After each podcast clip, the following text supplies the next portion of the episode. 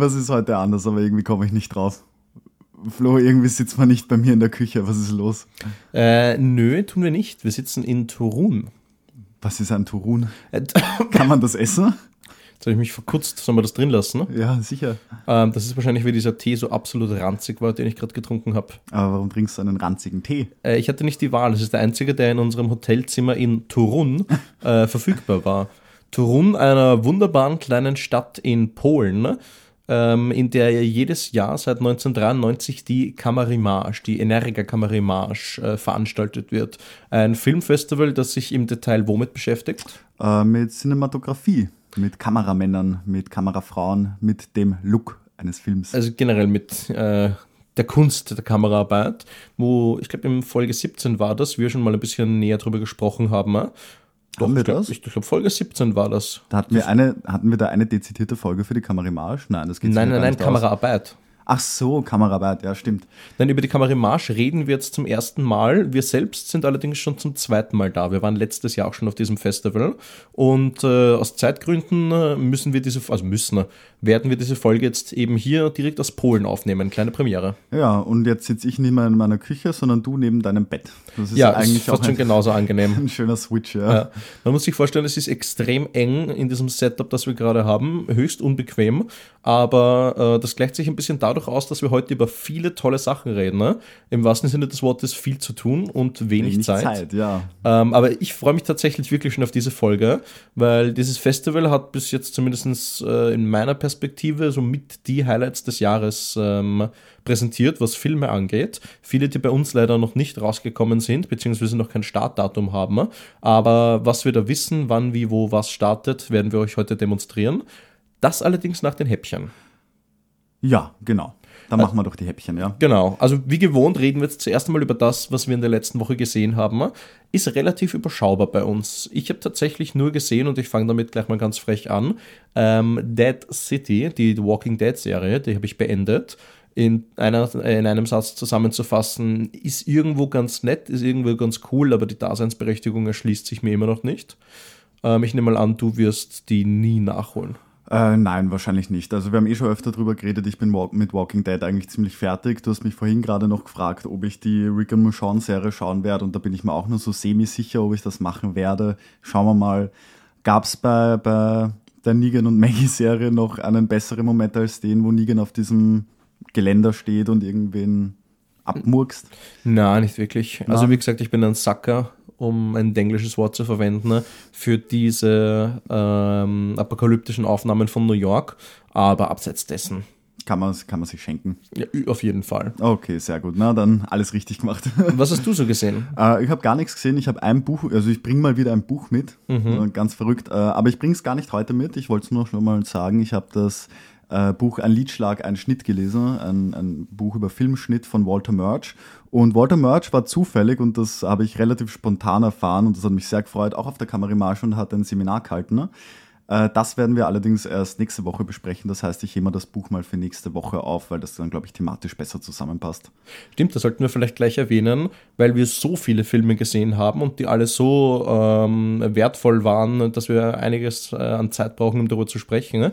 Werden wir dieses Festival halbieren und werden jetzt einmal so weit äh, über die Filme sprechen, wie wir kommen und den Rest, weil es wird sich nicht alles ausgehen, werden wir dann nächste Woche besprechen. Ja, und falls ihr gerade den Gedanken habt, boah, zwei Folgen lang nur richtig viele neue Filme besprechen, die wir alle, also die ihr alle noch gar nicht gesehen habt, so ist das nicht ein bisschen viel, dachte ich mir zumindestens. Wir haben da echt wirklich, wirklich viel dabei und wirklich viel Gesprächsstoff, wo ich sage, da kommen auch zwei interessante Folgen dabei raus. Also muss man sagen, Flo, gute Idee. Also mittlerweile kann ich auch sagen, das wäre sich in einer Folge nie ausgegangen. Na, auf keinen Fall. Vor allem, wenn wir eben noch zwei, drei andere Sachen haben. Ich würde auch gleich mal reinstarten. Ich war, bevor wir über, äh, bevor wir über die Kamerimage reden, zweimal im Kino. Ich habe gesehen The Marvels, den äh, neuesten Film äh, mit Captain Marvel, Brie Larson ist wieder zurück. Den wirst du ja nächste Woche sehen. Äh, ja, genau. Dann möchte ich mich da relativ kurz halten. Der war ein bisschen weniger als okay. Ist, glaube ich, das äh, perfekte Fazit. Das trifft irgendwie so den gesamten Vibe der Phase 4 und 5 wieder, oder? Ja, aber der hat tatsächlich zu meiner Überraschung äh, ein bisschen was richtig gemacht, was andere Phase 4 Filme falsch gemacht haben. Zum einen ist er kurz und knackig, geht nur eine Stunde 45.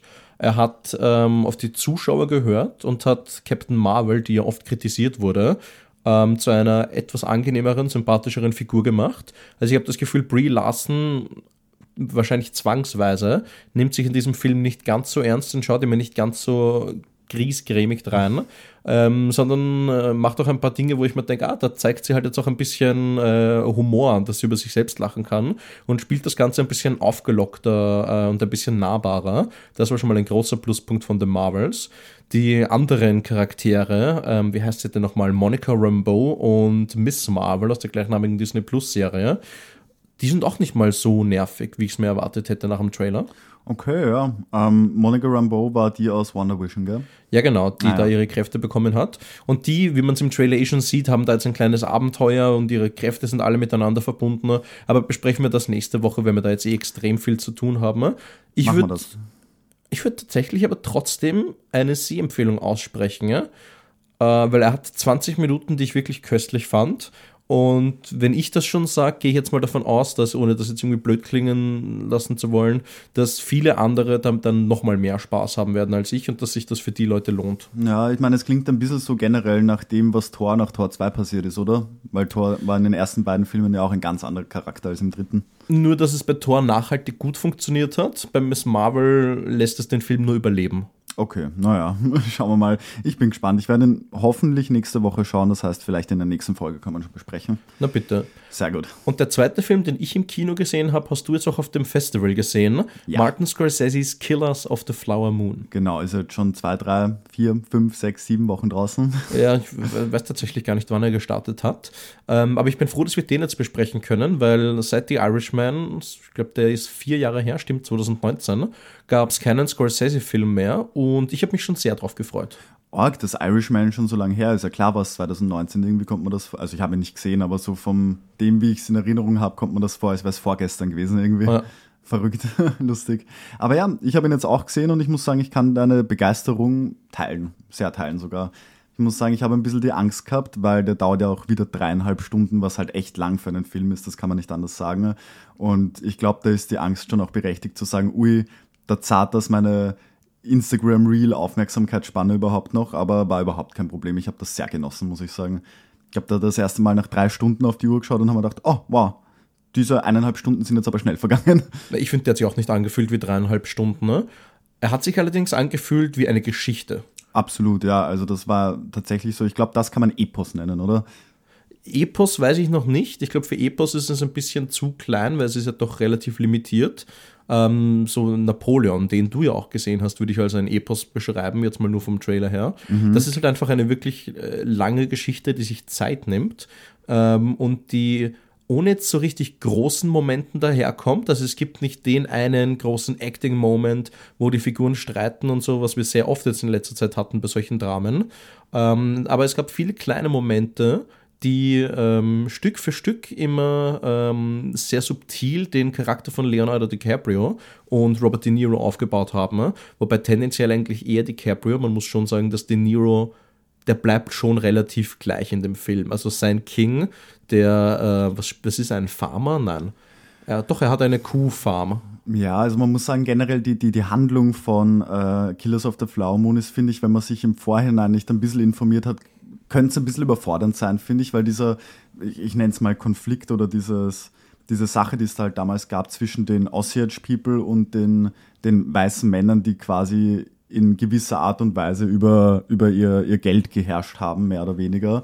Das erklärte der Film eigentlich nicht wirklich oder halt nur sehr anschnittsweise. Und deswegen ist es auch schwer zu sagen, was jetzt Robert De Niros Charakter so wirklich macht. Ne, das finde ich ergibt sich schon. Also äh, seine Funktion im Film ist relativ simpel, aber irgendwann verliert der Film ja auch den Fokus ähm, von diesen Osage People und erzählt eher von äh, Leonardo DiCaprios, wie soll ich sagen, Abstieg. Ähm, er spielt den Neffen von Robert De Niro, der halt aus dem, was ist das, der Zweite Weltkrieg zurückkommt? Oder sind wir noch im Ersten? Sowas in die Richtung auf jeden Erster Fall zeitlich. ja, Erster oder Zweiter Weltkrieg kommt er zurück und ähm, will jetzt eben bei seinem Onkel anfangen, äh, dort zu arbeiten. Ne? Arbeitet aufgrund einer Verletzung als Fahrer, wo er dann seine Frau kennenlernt. Äh, gespielt von, wie hieß sie denn noch einmal? Ich kann es da gerne nachschauen, ich hätte es jetzt leider auch nicht mehr im Kopf. Lily Gladstone. Ah ja. Ähm, und die spielt dann eben äh, die Frau, die er kennenlernt, und da entwickelt sich dann eben über dreieinhalb Stunden ein sehr, sehr langsames Drama, aber eines, äh, das finde ich extrem viel Kraft hat und das vor allen Dingen so eine Sogwirkung hat, dass du, äh, also ich finde, dieses vergeht halt einfach extrem schnell. Das auf jeden Fall. Ich meine, man muss sagen, er ist teilweise ein bisschen repetitiv, finde ich, gerade in den ersten zwei Stunden so, wenn es dann, wenn dann nach und nach Unfälle passieren, sage ich einmal, Ja. das pa- da passiert schon im Prinzip fünfmal das gleiche, aber stört gar nicht. Also es ist so, wo man sagt, irgendwie fühlt sich ein bisschen wie eine Miniserie an, finde ich, ohne das Ja. jetzt irgendwie negativ zu meinen, aber es ist so, man sieht schon, dass der Stoff für fast vier Stunden da war und sich das rechtfertigt. Was interessant ist, ist, dass Martin Scorsese ja stellenweise Morde relativ kalt und trocken inszeniert. Da hast du einfach eine Großaufnahme und äh, da gibt es dann keinen Fehler rumgeschnitten, da kommt einfach jemand und schießt in den Kopf oder macht irgendwas ähnliches. Ja. Ähm, und das ist etwas, das hat in The, The Departed, finde ich, noch äh, sehr gut funktioniert, ähm, was für mich zumindest für meine Sehgewohnheiten da noch ein bisschen frisch war. Irgendwie hat sich das stellenweise auch repetitiv angefühlt in Killers of the Flower Moon, weil es wird auch viel gemordet, aber das ist mir tausendmal lieber als irgendein kitschiges äh, Herumgemorde in anderen Gangsterfilmen, um es jetzt mal so blöd zu formulieren. Ähm, aber trotzdem, ja, ich bin echt schon gespannt, was er als nächstes macht, weil du merkst wirklich, Scorsese merkt, er ist schon alt, er wird nicht mehr viele Filme machen. ne? Und ich habe das Gefühl, jetzt steckt er nochmal so viel mehr Mühe rein als in alle anderen. Einfach nur, weil er weiß, dass ihm jetzt eben die Zeit wegläuft. Das kann ich mir auch sehr gut vorstellen. Also ich bilde mir auch einmal ein Interview von ihm gehört zu haben, wo er irgendwie so sagt, so, hey, ich weiß, ich habe nicht mehr so viel Zeit Ja. und die Geschichten, die ich jetzt erzähle, will ich unbedingt erzählen. Und das spürt man bei Killers of the Flower Moon auf jeden Fall. Also jetzt nicht so, dass die anderen Geschichten, die Scorsese und die Filme, die er früher gemacht hat, nicht quasi äh, so mit Herzblut und mit Mühe erzählt wurden. Absolut das sowieso nicht, nein. Aber man spürt es jetzt nochmal extra mehr. Ja. Da, da bin ich bei dir. Und was sagst du dazu, dass wir DiCaprio seit Don't Look Up seit zwei Jahren zum ersten Mal wieder gesehen haben? Äh, ich habe mich gefreut. Also ich mochte, also das Spiel von DiCaprio mocht, mochte ich sehr gerne. Ja. Ich muss sagen, ich glaube, einer meiner größten Kritikpunkte an Killers of the Flower Moon, und das ist dann eher auch so eine persönliche Sache als ein, ein wirklicher Kritikpunkt, dass ich seine Figur mir ein bisschen moralisch ambivalenter vorgestellt habe. Weil eigentlich ist dieser Abstieg, auf den er geht, schon relativ straightforward und da gibt es nicht viel hin und her und nicht keinen großen moralischen Zwist. Den hätte ich mir ehrlicherweise ein bisschen mehr gewünscht, von, auch von dem Setup, was wir haben. Aber abseits dessen fand ich super. Läuft, glaube ich, noch im Kino, oder? Äh, der läuft bestimmt noch im Kino, ja. Ja. Wird dann später auf Apple TV Plus kommen. Also Apple TV Plus auch mit Causeway, die äh, sammeln sich jetzt äh, wirklich namhafte und gute Regisseure. Ja, Napoleon kommt ja auch bald, den wir nächste Woche besprechen werden. Ah, ist der auch ein Apple TV Ist auch Plus? Apple TV Plus, Das schau ja. her. Na Ja. gut, in einem Jahr einen Ridley Scott und einen, ähm, wie heißt der, Martin Scorsese. Scorsese-Film. Das ist halt schon noch Prestige. Auf jeden Fall, ja. Also Apple, da sieht man wieder, die stecken halt das Geld rein, voll. Ja. Aber ja. Man muss aber auch sagen, falls ihr die Möglichkeit habt, auf jeden Fall ins Kino dafür. Also auch wenn dreieinhalb Ja. Stunden lang sind und ich verstehe, wenn man sagt, ich weiß nicht, ob ich mir das zutrauen will, so lange still zu sitzen. Ich glaube, diese Sogwirkung, die er hat, funktioniert im Kino einfach am besten. So als leichten Vergleich, falls jemand die Irishman gesehen hat, ich fand, die Irishman hat sich mehr gezogen. Mhm, muss Also ich mal nachholen. Da, da habe ich meinen, äh, meinen Popo schon öfters gespürt äh, am Kinositz. Vielleicht aber auch, weil die Sitze im Gartenbau Kino jetzt nicht die bequemsten sind. Ja, das sind im Main Screening Room, aber auch nicht unbedingt. Was ist der Main Screening Room? Das ist das äh, CKK, das irgendwie Ja, danke. Cul- Cultural Center, irgendwas, Jorodanki, ist eine der Festival Locations auf der Kammerimage und äh, auch der ähm, Raum, quasi äh, die Event Location, wo die Eröffnungszeremonie jedes Jahr stattfindet. Genau. So muss man sich vorstellen, man fährt da als kleiner Yoshi und kleiner Flo äh, acht Stunden lang, oder wie lang sind wir gefahren? Ich glaube, es waren sieben Stunden. Irgendwas zwischen sieben und acht Stunden, ja. äh, von seinem kleinen Kabuff in Niederösterreich nach Polen und äh, ist dann auf einmal, also da, da ist so viel Leben auf einmal. Ähm, da gibt es tausende Menschen, die anstehen, um alle diese eine Zeremonie mitzubekommen und ich verstehe partout nicht warum. Warum? Und das, obwohl wir selber ewig angestanden sind. Ja, also- Aber es ist Bitte. Ich muss sagen, vor allem ich bin ewig angestanden. Ja. Also, du kleine widerliche Ratte. Ich bin so ewig für du. vorstellen. Du bist jetzt mal ruhig. Ich- ich den bin Flo ewig für dich. extra- Ruhig. So. erst, Ich bin ewig für dich angestanden. Ich habe gerade meinen Stift nach ihm geworfen. Ja, ich bin ewig angestanden, ne, damit dieser Wappler äh, dabei rauchen kann und was weiß ich, furzen kann oder was auch immer du für dabei dich in dein Hotel einchecken kann. ja, für mich in mein Hotel einchecken kann. Weil das Hotel, das geht ja nicht die ganze Zeit. Da kann man nicht immer einchecken. Wir kommen um eins in der Früh zurück, Rezeption besetzt. Ah, Ja. guten Tag. Danke für nichts. Na, aber ist ja völlig wurscht. Diese Zeremonie ist äh, immer sehr viel Glamour für halt Turun. Wobei man muss dazu sagen, Turun ist eine echt schöne Stadt. Stimmt. Und wusstest du, dass sie über zwei Millionen Touristen jedes Jahr hat? Ähm, ja, das wusste ich. Ja. Gibt immer so eine kleine Werbung für Turun vor jedem Film. Ähm, und dann werden eben, äh, wird quasi das Festival präsentiert, der Ablauf. Also es gibt viele Seminare, es gibt viele Wettbewerbe von Musikvideos über Dokus, über halt den Hauptwettbewerb, wo dann ähm, die Main Competition Filme gezeigt werden, ne? die dann für den Hauptpreis äh, streiten. Ne? Und äh, es gibt immer Gäste. Und in diesem Jahr, muss ich sagen, waren die Gäste, die dann eben auch nochmal eigene Preise und äh, Ehrungen bekommen haben, richtig, richtig cool. Die waren richtig gut. Ich frage mich gerade, wollen wir jetzt schon raushauen, wer alles da war? Oder wollen wir das erst immer besprechen, wenn wir quasi auf die Filme zu sprechen kommen, für die sie da waren? Äh, damit überforderst du mich jetzt. Tja, also jetzt können wir auf jeden Fall schon mal sagen, bei der Opening Ceremony hatten wir Adam Driver, der seinen Lifetime Achievement Award für Schauspiel oder so bekommen hat. Äh, Was fürs Lebenswerk? Also Irgendwie Adam Driver hat einen Preis auf jeden Fall bekommen. Ja. Ähm, äh, John Klink war da, ähm, Peter Bisou, Kameramann unter anderem von Truman Show, die haben alle Ehrungen bekommen, sind, glaube ich, so die nennenswertesten. Ne? Ähm, und dann wurde als quasi Eröffnungsfilm Poor Things von Yorgos Lantimos gezeigt. Ja. Und darauf hast du dich ja extrem gefreut, oder? Ja, ich habe bis jetzt zwar nur drei mit Poor Things jetzt vier Yorgos Lantimos Filme gesehen, aber da war kein schlechter dabei bis jetzt. Ganz im Gegenteil, die fand ich alle bis jetzt phänomenal. Hat er nicht vier oder fünf, nicht nur vier oder fünf Filme gemacht? Nö, nö, der, der ist ja äh, Grieche und der hat in Griechenland schon einige Filme gemacht. Ah, okay. Aber das sind jetzt quasi die berühmtesten und die erfolgreichsten. Angefangen mit The Lobster über, äh, wie hieß er nochmal, The Killing of a Sacred Deer bis hin zu The Favorite. Mhm. Und jetzt mit The Poor Things oder nur Poor Things hat er vielleicht seinen besten geschaffen. Bin mir noch nicht ganz sicher, ob ich den oder Killers of the Sacred Deer geiler finde. Ja, ich muss sagen, ich, ich tue mir ein bisschen schwer, Poor Things jetzt wirklich bewerten zu können, einfach weil ich so unfassbar müde war und weil ich wirklich so zwei, dreimal für eine Sekunde wegknippt bin und das tut mir echt leid, weil der Film. Eingeschlafen. Ja, also was soll ich machen, wenn da die Augen so krass zufliegen, dass du es einfach nicht mehr offen lassen kannst, dann ja, kann man einfach nichts machen. Aber auch selbst, und das spricht eigentlich nur sehr für den Film, äh, obwohl ich so müde war und obwohl ich es kaum geschafft habe, wach zu bleiben, wollte ich partout jetzt nicht wirklich die Augen zumachen, weil ich gesagt habe, fuck, ich bin so drinnen in dem Film und ich will keine Sekunde davon verpassen.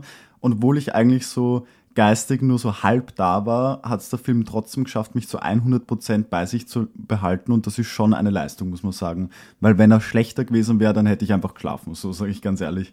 Ja, ich meine, es ist auch einer der besten Filme äh, des Jahres. Einer der surrealsten Filme, einer der optisch interessantesten Filme und einer der bestgespieltesten Filme des Jahres. Wir haben Emma Stone als Bella Baxter, die, und ich weiß noch genau, vor einem Jahr, als wir Filme aufgeschrieben haben, die 2022 rauskommen, da war damals noch Poor Things auf meiner Liste und da gab es nur die Synopsis, Frau bringt sich um, um ihrem Mann zu entkommen ähm, und bekommt ihr Gehirn ausgetauscht mit dem ihres ungeborenen Kindes. Ja. Ich habe damals schon gedacht, geil, das will ich sehen. und jetzt, wo ich das gesehen habe, war es zwar äh, was ganz anderes als das, was ich erwartet hatte, aber so viel geiler. Also Emma Stone mit dem, also Bella mit dem Gehirn eines Kindes und äh, Willem Dafoe, äh, der ihren Vater spielt, also ihren Vater, Willem Dafoe, der den Mann spielt, den Chirurgen, der sie danach aufzieht und der ihr quasi diese äh, Hirntransplantation durchführt, äh, mit seinem zernarbten Gesicht und den Seifenblasen, die er beim Mittagessen rausrülpst. Das sind einfach nur so skurrile Charaktere, aber die Nominierungen für die beste Hauptdarstellerin und den besten Nebendarsteller sehe ich schon bei den Oscars. Ja, definitiv. Du jetzt, wo du das sagst, ich habe das mit den Seifenblasen schon komplett vergessen. Wa- Was war das? Also ich Ich- das nicht. Was war das? ist eine Frage, die du dir sehr, sehr oft bei Things stellst. Ja, das stimmt. Man muss ja sagen, also wie du schon gesagt hast, Emma Stone spielt so fantastisch. Man kann sich das so vorstellen, sie ist halt eine 30, das 32 Jahre alte Frau, die ein Kleinkind spielt. Ja. Aber das mit so einer Dedication, wo du sagst, wow, dieses Movement, was man halt von zwei, dreijährigen kennt, wie sie sich bewegen, wie sie durch die Gegend schauen, wie sie sich artikulieren, das bringt Emma Stone so gut rüber, das habe ich. Also zum einen habe ich das generell noch nie gesehen, glaube ich, dass ein Erwachsener ein Kind spielt. Zumindest nicht so in Big. so ein. Bitte? Tom Hanks. Was? A Big Tom Hanks. Habe ich nicht gesehen. Ähm, aber auf jeden Fall äh, gar nicht in, in, in so einer Art und Weise und das wieder durch den ganzen Film durchzogen, auch wenn sich Emma Stone dann auch äh, weiterentwickelt über, Ja. über, die, über die Rest der Laufzeit. Äh, muss man sagen, gerade diese erste Stunde, wo sie noch sehr kleinkindhaft ist, die hat mich voll umgehauen. Wahnsinn. Ja, und genau das ist auch die Geschichte von Bella, die dann quasi. Äh, es ist schon ganz gut zu vergleichen mit einem modernen Frankenstein, auch mit einem sehr feministischen Frankenstein, weil Bella dann auf eine Reise geht, um die Welt zu erkunden. Und in dieser Welt trifft sie halt äh, immer mehr verrückte Figuren, äh, entdeckt auf eine ganz, ganz weirde Art und Weise ihre sehr explizite Sexualität ähm, und lernt halt einfach die Welt kennen und lernt Dinge zu hinterfragen.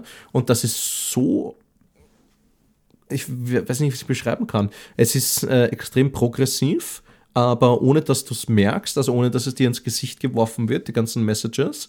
Ähm, und du kannst dich einfach nur wunderbar drin verlieren, weil das Produktionsdesign und generell, wie dieser Film gedreht wurde, einfach nur so überragend und so fantastisch ist. Also du hast extrem bunte, satte Farben, hast äh, Sets, die äh, Wes Anderson um zehnmal übertreffen. ne? Ja. Und äh, eine Kameraarbeit, die mal mit einem Fischauge arbeitet, dann äh, mal ganz frei herumfliegt. Und es wirkt alles, äh, es wirkt alles irgendwie ein bisschen wie ein Puppentheater, aber so wie das Beste, das du jemals gesehen hast. Ja, auf jeden Fall. Also die Set-Designs, es ist einfach wirklich eine magische Welt, das kann man nicht anders sagen. Also gerade, ich glaube, Lissabon hat mir am besten gefallen. Ja. Ähm, da war einfach jedes einzelne Gebäude so bunt und so prächtig und das Color Grading war einfach auch so eins der besten Color Gradings, was ich in letzter Zeit gesehen habe. Ja. So, da kann man gar nichts sagen. Und wie du sagst, die Geschichte, also eigentlich geht es ja um Emanzipation im Prinzip, äh, in Kombination mit Sexualität von Emma Stone und wie sie sie entdeckt. Und das hat einfach auf eine ganz, ganz weirde Art und Weise wunderbar funktioniert. Ich finde, es geht auch auf eine interessante Art und Weise darum, dass jeder Mensch und jede Figur in diesem Film glaubt von sich selbst, dass er oder sie Recht hat. Ja. Aber nicht so, wie es normalerweise halt bei Filmen ist, so wie du auch sagst, ja, Bösewicht glaubt nie, dass er ein Bösewicht ist, sondern bla bla bla bla. Aber ähm, das fand ich war ein ganz, ganz prägnantes Motiv. Poor Things ist ein Film, auf den man sich einlassen muss, aber wenn man das kann, dann glaube ich, wird man, wie gesagt, den besten Film des Jahres sehen. Für mich persönlich nicht ganz. Wie gesagt, ich kann es auch noch nicht ganz abschätzen, einfach weil ich ein bisschen nur nur halb Eingeschlafen bin? Na, wie gesagt, eingeschlafen. Ich habe vielleicht aktiv drei Minuten des Films verpasst oder so, aber trotzdem war Ja. ich die restliche Zeit halt auch nicht so zu 100% da. Und das tut mir ein bisschen leid, weil es war auf jeden Fall einer der besten Filme des Festivals, wenn nicht der beste für mich. Und der wird mit Sicherheit in vielen Top-Listen ganz oben Ja. landen. Bei mir ist er, glaube ich, auch in der Top 10 auf jeden Fall drinnen. startet am 18. Jänner in den österreichischen Kinos. Es gibt allerdings Previews beim Burg-Kino, was ich jetzt gesehen habe, in deren Instagram-Stories. Da gerne mal reinschauen. Das ist im Dezember, glaube ich, irgendwann, gell? Irgendwie so um den 28. Dezember rum. Ja, genau, so genau, Richtung. genau. Also auf jeden Fall große Empfehlung, geht's da rein, auch wenn es vielleicht ein bisschen weird ausschaut, es zahlt sich auf jeden Fall aus. Nette Überraschung für uns war das im anschließenden QA. Es gibt ja meistens dann so Gesprächsrunden bei vielen Filmen. Ähm, nicht nur Rob Ryan, der Kameramann des Films, zugegen war, sondern auch Überraschungsgast Willem Dafoe. Ja, das war tatsächlich eine Überraschung. Ja, wir haben bei der Opening Ceremony zum Schluss so gelesen, with special guests, und dann steht ganz oben Willem Dafoe und wir haben uns gleich, weil wir leider nicht nebeneinander gesessen sind, so geschrieben, warte, habe ich das jetzt nur gelesen, was passiert hier? Ja. Und auf einmal steht der Green Goblin vor uns und das ist doch super. Also nicht vor uns, aber auf der Bühne. Das muss ich sagen, äh, das war schon ganz cool, dann Ja. noch Willem Dafoe eine Frage stellen zu dürfen. Ja, also ich muss sagen, ganz cool, ist fast ein bisschen unter, untertrieben. Ja, ja, wirklich sehr schön. der Äh, nächste Film. Ja, eine Sache, die nicht ganz so cool war, leider, es ist Ferrari. das ist dann der erste Film, den ich mit, gemeinsam mit der Katie gesehen habe und du warst dabei in, dabei in Holdovers, richtig? Genau, Holdovers, den wir nächste Woche besprechen. Ja? Ferrari, neuer Film von Michael Mann. Ja, also ich muss sagen, ich habe mich ja schon ein bisschen auf Ferrari gefreut, einfach weil ich Michael Mann, weil ich Heat super finde, weil ich schon sagen würde, Michael Mann ist ein ziemlich fähiger Regisseur, aber Ferrari ist so mitunter, glaube ich, die größte Enttäuschung des ganzen Festivals für mich. Ah. Und dass das schon der erste Film war, Ja, ich weiß ja nicht. Also, was cool war, was man sagen muss, es gab danach ein QA mit Adam Driver. Mhm. Und ich muss halt auch sagen, dieses seine Antworten auf manche Fragen sind interessanter als der Film selber. Fuck you. Next question. Next question. Also, das ist ja dann auch ein bisschen durchs Internet gegangen, falls ihr das mitbekommen habt. Ein Fan, der lustigerweise wirklich zwei Sitze neben uns gesessen ist, fragt so ja, uh, what do you think about the crash scenes? I think they were pretty hard and I must say cheesy. What do you think? Und Adam Driver sagt einfach nichts drauf. Fuck you, I don't know. Next question. Ich denke mir so, also der, du hast es danach, glaube ich, gesagt, so der PR-Mitarbeiter von Adam Driver wird sich nicht freuen. Wie wir am Kopf gegriffen haben. Ja, und das, ist, das war schon leider auch ein bisschen das Interessanteste an Ferrari, muss ich sagen. Na, vielleicht hat Adam Driver selber gewusst, dass der Film einfach nichts taugt. Sage ich jetzt mal, ohne ihn selber gesehen zu haben. Ja, man muss ja auch sagen, bevor der Film gestartet hat, hat er sogar noch gesagt, hey, wenn er euch gefällt, sagt es wenn er euch nicht gefällt, könnt ihr mir das auch sagen. So, und dann sagt es ihm wer und dann reagiert er so, das war irgendwie ein bisschen weird. Aber zu Ferrari selbst, man muss halt Aber sagen... waren die Crash-Szenen cheesy? Ein bisschen. Also man muss halt sagen, sie waren schon äh, gut ausgeführt, das muss man schon sagen. Und generell diese Rennszenen waren, wenn sie auch nicht ganz perfekt waren, das Beste am Film für mich persönlich. Aber ja, wenn, wenn die Autos dann crashen und die Leute durch die Luft fliegen, die in den Autos äh, sitzen, Mhm. das schaut halt schon so ein bisschen so aus, als würdest du jetzt einfach gerade eine Puppe durch die Luft schleudern. So. Ja. Aber es hat jetzt nicht per se schlecht ausgeschaut. Also ich hätte die Crash-Szenen wären das letzte gewesen, was ich an dem Film irgendwie extrem bekrittelt hätte, weil zum einen nehmen sie so plus minus 10% vom Film ein und die restlichen 19, 90% sind so ein melodramatischer Familienkonflikt, Aber Biopic. Biopic-mäßig, äh, genau. Adam Driver spielt Enzo Ferrari und man muss halt sagen, das hat echt äh, sehr semi-gut funktioniert. Also du kannst das vorstellen. Did he have an Italian accent? ja, genau. Ja. Und War es schlimmer als der italienische Akzent von Jared Leto in äh, Gucci? Äh, Weiß Äh, ich, House of Gucci? Weiß ich gerade leider nicht mehr, aber so richtig geil war es nicht. Also es Ja. hat einen nicht unglaublich rausgerissen, aber es ist generell ein bisschen komisch, finde ich. Aber nicht die Ähm, goldene Himbeere. Vielleicht. Adam, äh, bestes Leinwandpaar, Adam Driver and his Italian accent. Ja, Solche wär- Sachen hast du ganz gern bei der Himbeere. Das wäre gut, ja. Also ich meine, im Endeffekt war es halt dann, kannst du es genau vergleichen mit ähm, Ford wie Ferrari. Ja, nur schlechter. Nur ist der emotionale Ankerpunkt des Films nicht ein liebender Vater mit seinem Sohn, sondern der Chef von Ferrari, der Geld haben will. So, und da kannst du schon denken, wenn die Ja. Rennszenen dann auch noch schlechter inszeniert sind als bei Ford wie Ferrari, weiß ich nicht, ob es den unbedingt braucht hätte, aber war jetzt auch keine unglaubliche Vollkatastrophe. Kann man den als Zusatz zu Ford wie Ferrari sehen? Wenn zum Beispiel ähm, die dunkle Stunde oder die dunkelste Stunde mit Gary Oldman von 2018 ist, finde ich, ein wunderbares Beiwerk zu Dunkirk von Christopher Nolan. Ähm, weil Dunkirk erzählt ja wirklich die Geschichte der Soldaten und der Menschen bei der Rettungsaktion Dünkirchen. Und The Darkest Hour erzählt halt Winston Churchills äh, ähm, Schaffen auf der anderen Seite des Ozeans. Kann man das bei Ferrari und bei Ford versus Ferrari auch so machen? Na, nicht wirklich. Ich glaube, es geht auch um andere Sachen, weil bei Ford wie Ferrari war das ja alles auf einer Rennstrecke, gell? soweit ich mich erinnere. Ja, ja, es ging ja um Le Mans.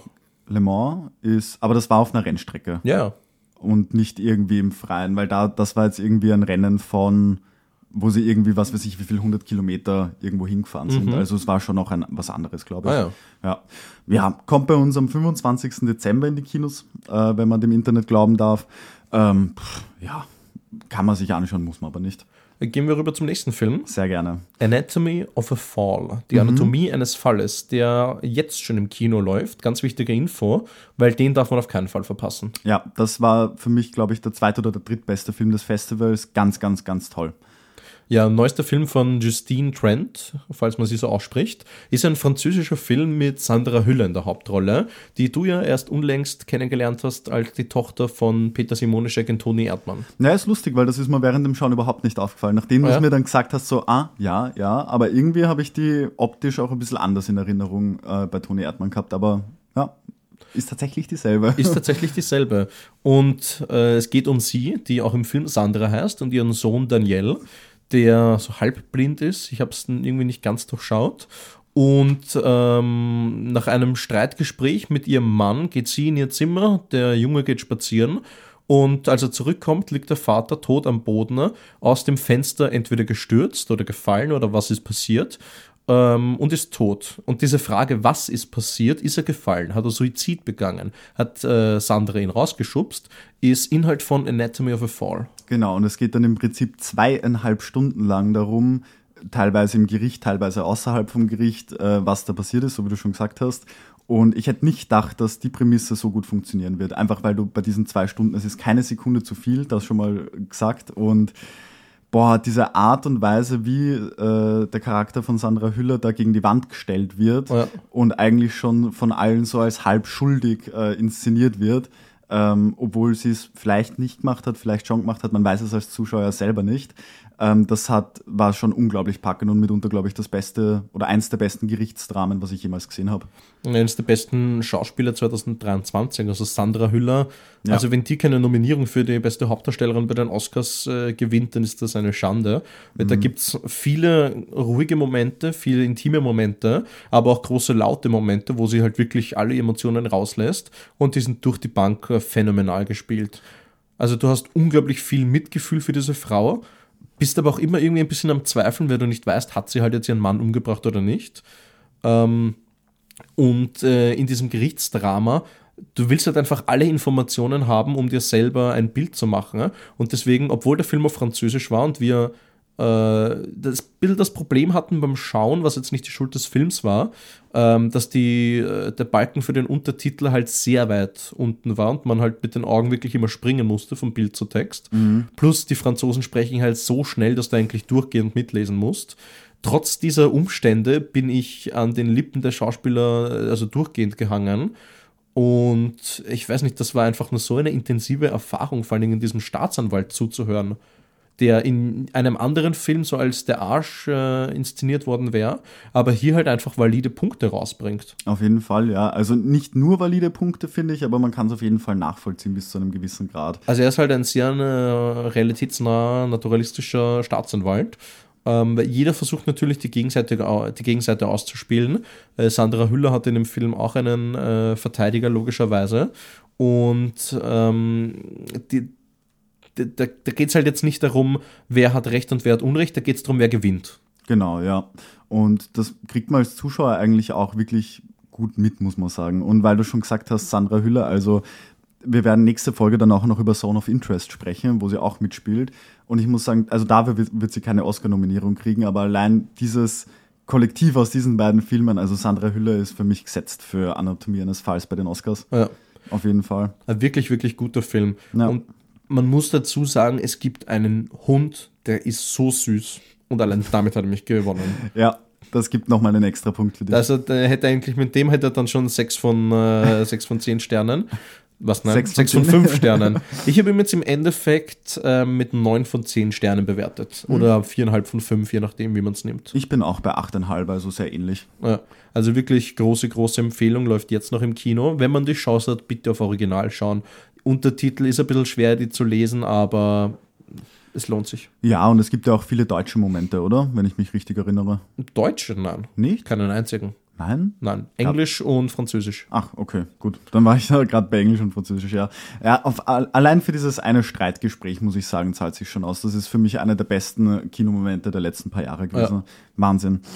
Ähm, bevor wir Anatomie eines Falls gesehen haben, weil du da schon so schnell hingesprungen bist, habe ich noch Strange Starling gesehen. Ach stimmt, ihr habt ja irgendwas gesehen, während ich bei der Holdovers war. Nein, warte. Das war direkt nach Ferrari. Ah, sind wir noch reingesprungen. zwei Filme gesehen. Ja, ja, da hab, haben wir die ersten fünf Minuten oder so leider verpasst, aber das waren glücklicherweise, glaube ich, genau die Szenen, die schon auf YouTube zu sehen waren. Und das war auch das Einzige, was bis jetzt äh, zu sehen ist. Es gibt noch keinen Trailer, kein Release-Datum, gar nichts zu dem Film.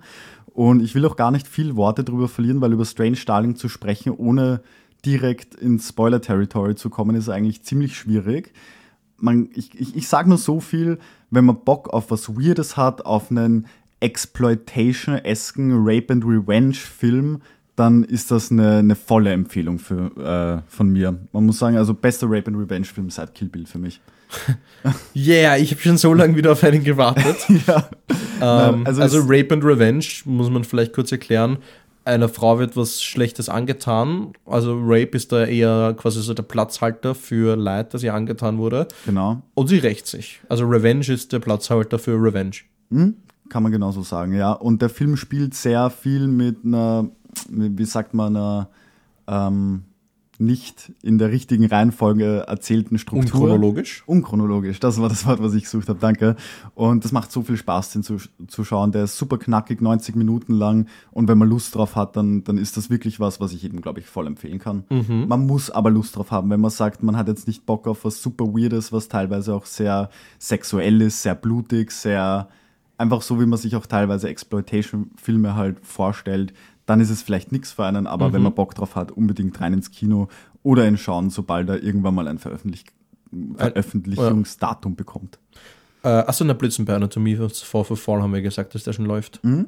Ähm, was hast du nach Anatomy of a Fall noch gesehen? Äh, da haben wir Eileen gesehen, während du May December gesehen hast. Genau. Wie war Eileen und was ist Eileen? Ähm, Eileen ist auch ein bisschen schwer zu beschreiben, weil der Film, glaube ich, selber nicht ganz so gewusst hat, was er überhaupt machen will. Es geht um den Charakter Eileen, gespielt von Thomasin McKenzie, die das auch ganz gut macht.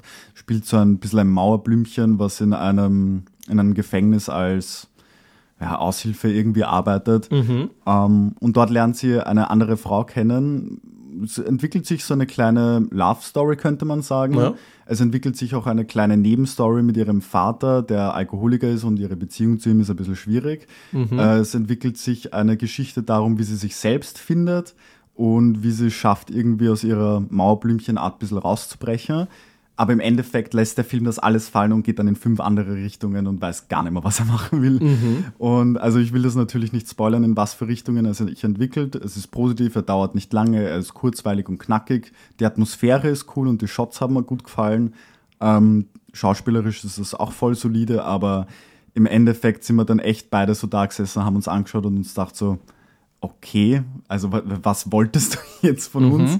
Weil er auch irgendwann relativ schlagartig aufhört und irgendwie war nichts Halbes und nichts Ganzes und auch eher am unteren Ende der Kamerimarschliste für mich persönlich. ist aber schade, weil Thomasin McKenzie mag ich eigentlich spätestens seit Last Night in Soho sehr, sehr gerne. Ja. Ähm, die schaut lustigerweise haargenau so aus wie eine Kollegin, die ich habe. Ist immer ganz witzig, das zu sehen.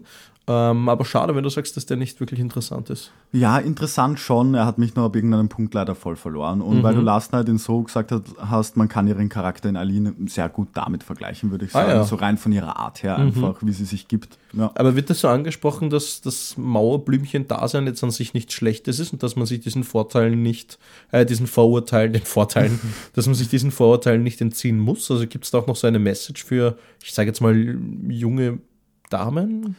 I don't know. Nicht wirklich, nein. Also, sie, also es ist eigentlich mehr so ein Ding von, sie ist am Anfang halt sehr schüchtern und sehr introvertiert und auch durch diese andeutende äh, Liebesbeziehung mit der anderen Frau, die dann mit reinkommt, wird sie einfach ein bisschen aufgelockert, mhm. aber das ist, hat jetzt keine tiefere äh, Interpretationsmöglichkeiten, würde ich dem Film ja. unterstellen. Interessant. Wie hat dir May December gefallen? May December ist der neue Film von Todd Haynes. Den kennst du zum Beispiel von Vergiftete Wahrheit mit Mark Ruffalo. Oh. Der mhm. 2021 rauskam. Ja, es war, glaube ich, 2021. Was nicht 20? Ich glaube, es war 21. Und das ist, finde ich, ein ganz interessanter Filmemacher, ähm, der jetzt in diesem Film May December die Geschichte von Elizabeth erzählt, einer Schauspielerin, gespielt von Natalie Portman, die Gracie interviewt und quasi in ihr Leben ein bisschen eintreten möchte, weil Gracie ist eine Frau, gespielt von Julianne Moore, die äh, etwas äh, sehr Interessantes in ihrer Vergangenheit erlebt und getan hat und äh, dafür halt sehr scharf in der Kritik stand. Ich möchte jetzt nicht verraten, was das gewesen ist, also das ergibt sich aus dem Film dann heraus. Ähm, und über diese Gracie wird halt eben ein Film gemacht und Natalie Portmans Figur spielt sie halt.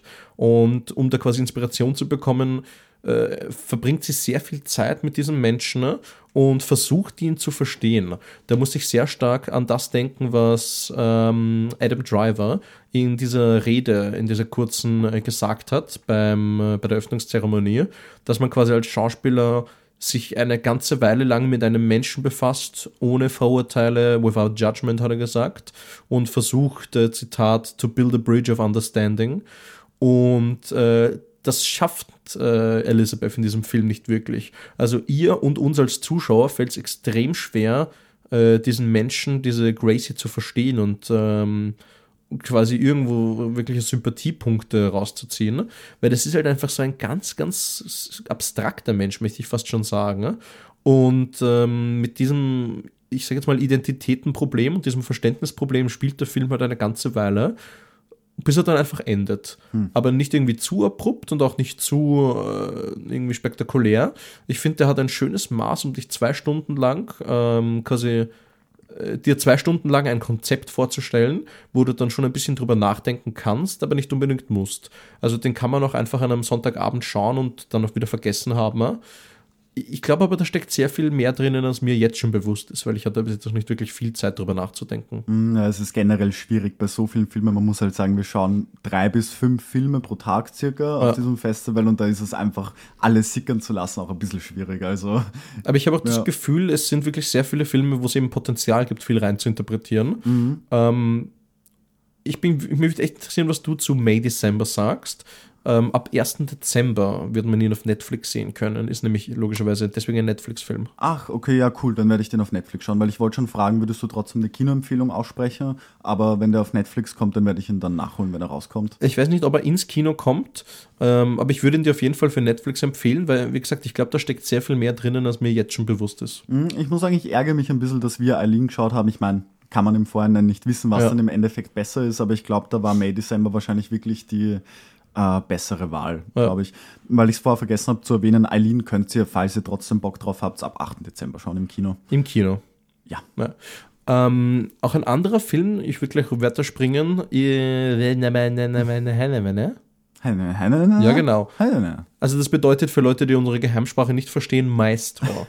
Der neue Film von und mit Bradley Cooper. War eine schöne Komposition von uns, finde ich. Das war ein schöner Versuch, eine Brücke zu bauen, to build a bridge of understanding. War das so ein guter Adam Driver-Akzent? Äh, besser als meiner wahrscheinlich, ja. Maestro. Maestro Nein, ähm, ja. Es geht um Leonard Bernstein. Den kennt man als Komponisten, als Musiker, oder den kannte man als Komponisten und Musiker, der unter anderem äh, West Side Story mitgeschaffen hat und andere bedeutende Musicals. Ähm, und der wird von Bradley Cooper gespielt in einem Biopic, das in den 40ern oder 30ern, 40ern anfängt und dann quasi sein ganzes Leben erzählt. Mhm. Bradley Cooper hat richtig Bock auf einen Oscar. Und Bradley Cooper hat auch richtig Bock auf einen Make-up-Oscar. Und er hat nicht Bock drauf, dass man ihn versteht. Nein, Bradley Cooper bekommt keinen Make-up-Oscar, weil der hat das Make-up nicht selber gemacht. Das stimmt, ja. Ähm, aber so diese Gesichtsprothesen sind schon sehr auffällig. Ja aber sie funktionieren.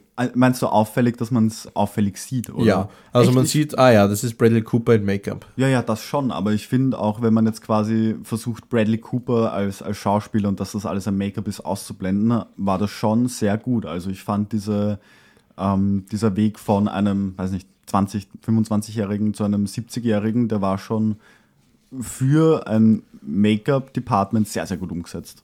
Ich finde, man hat gesehen, dass das halt das Bradley Cooper ist, der auf 60 Jahre oder wie, wie alt auch immer in dem Film ist dann geschminkt worden ist. Ähm, aber ich habe mir generell ein bisschen schwer mit Maestro getan.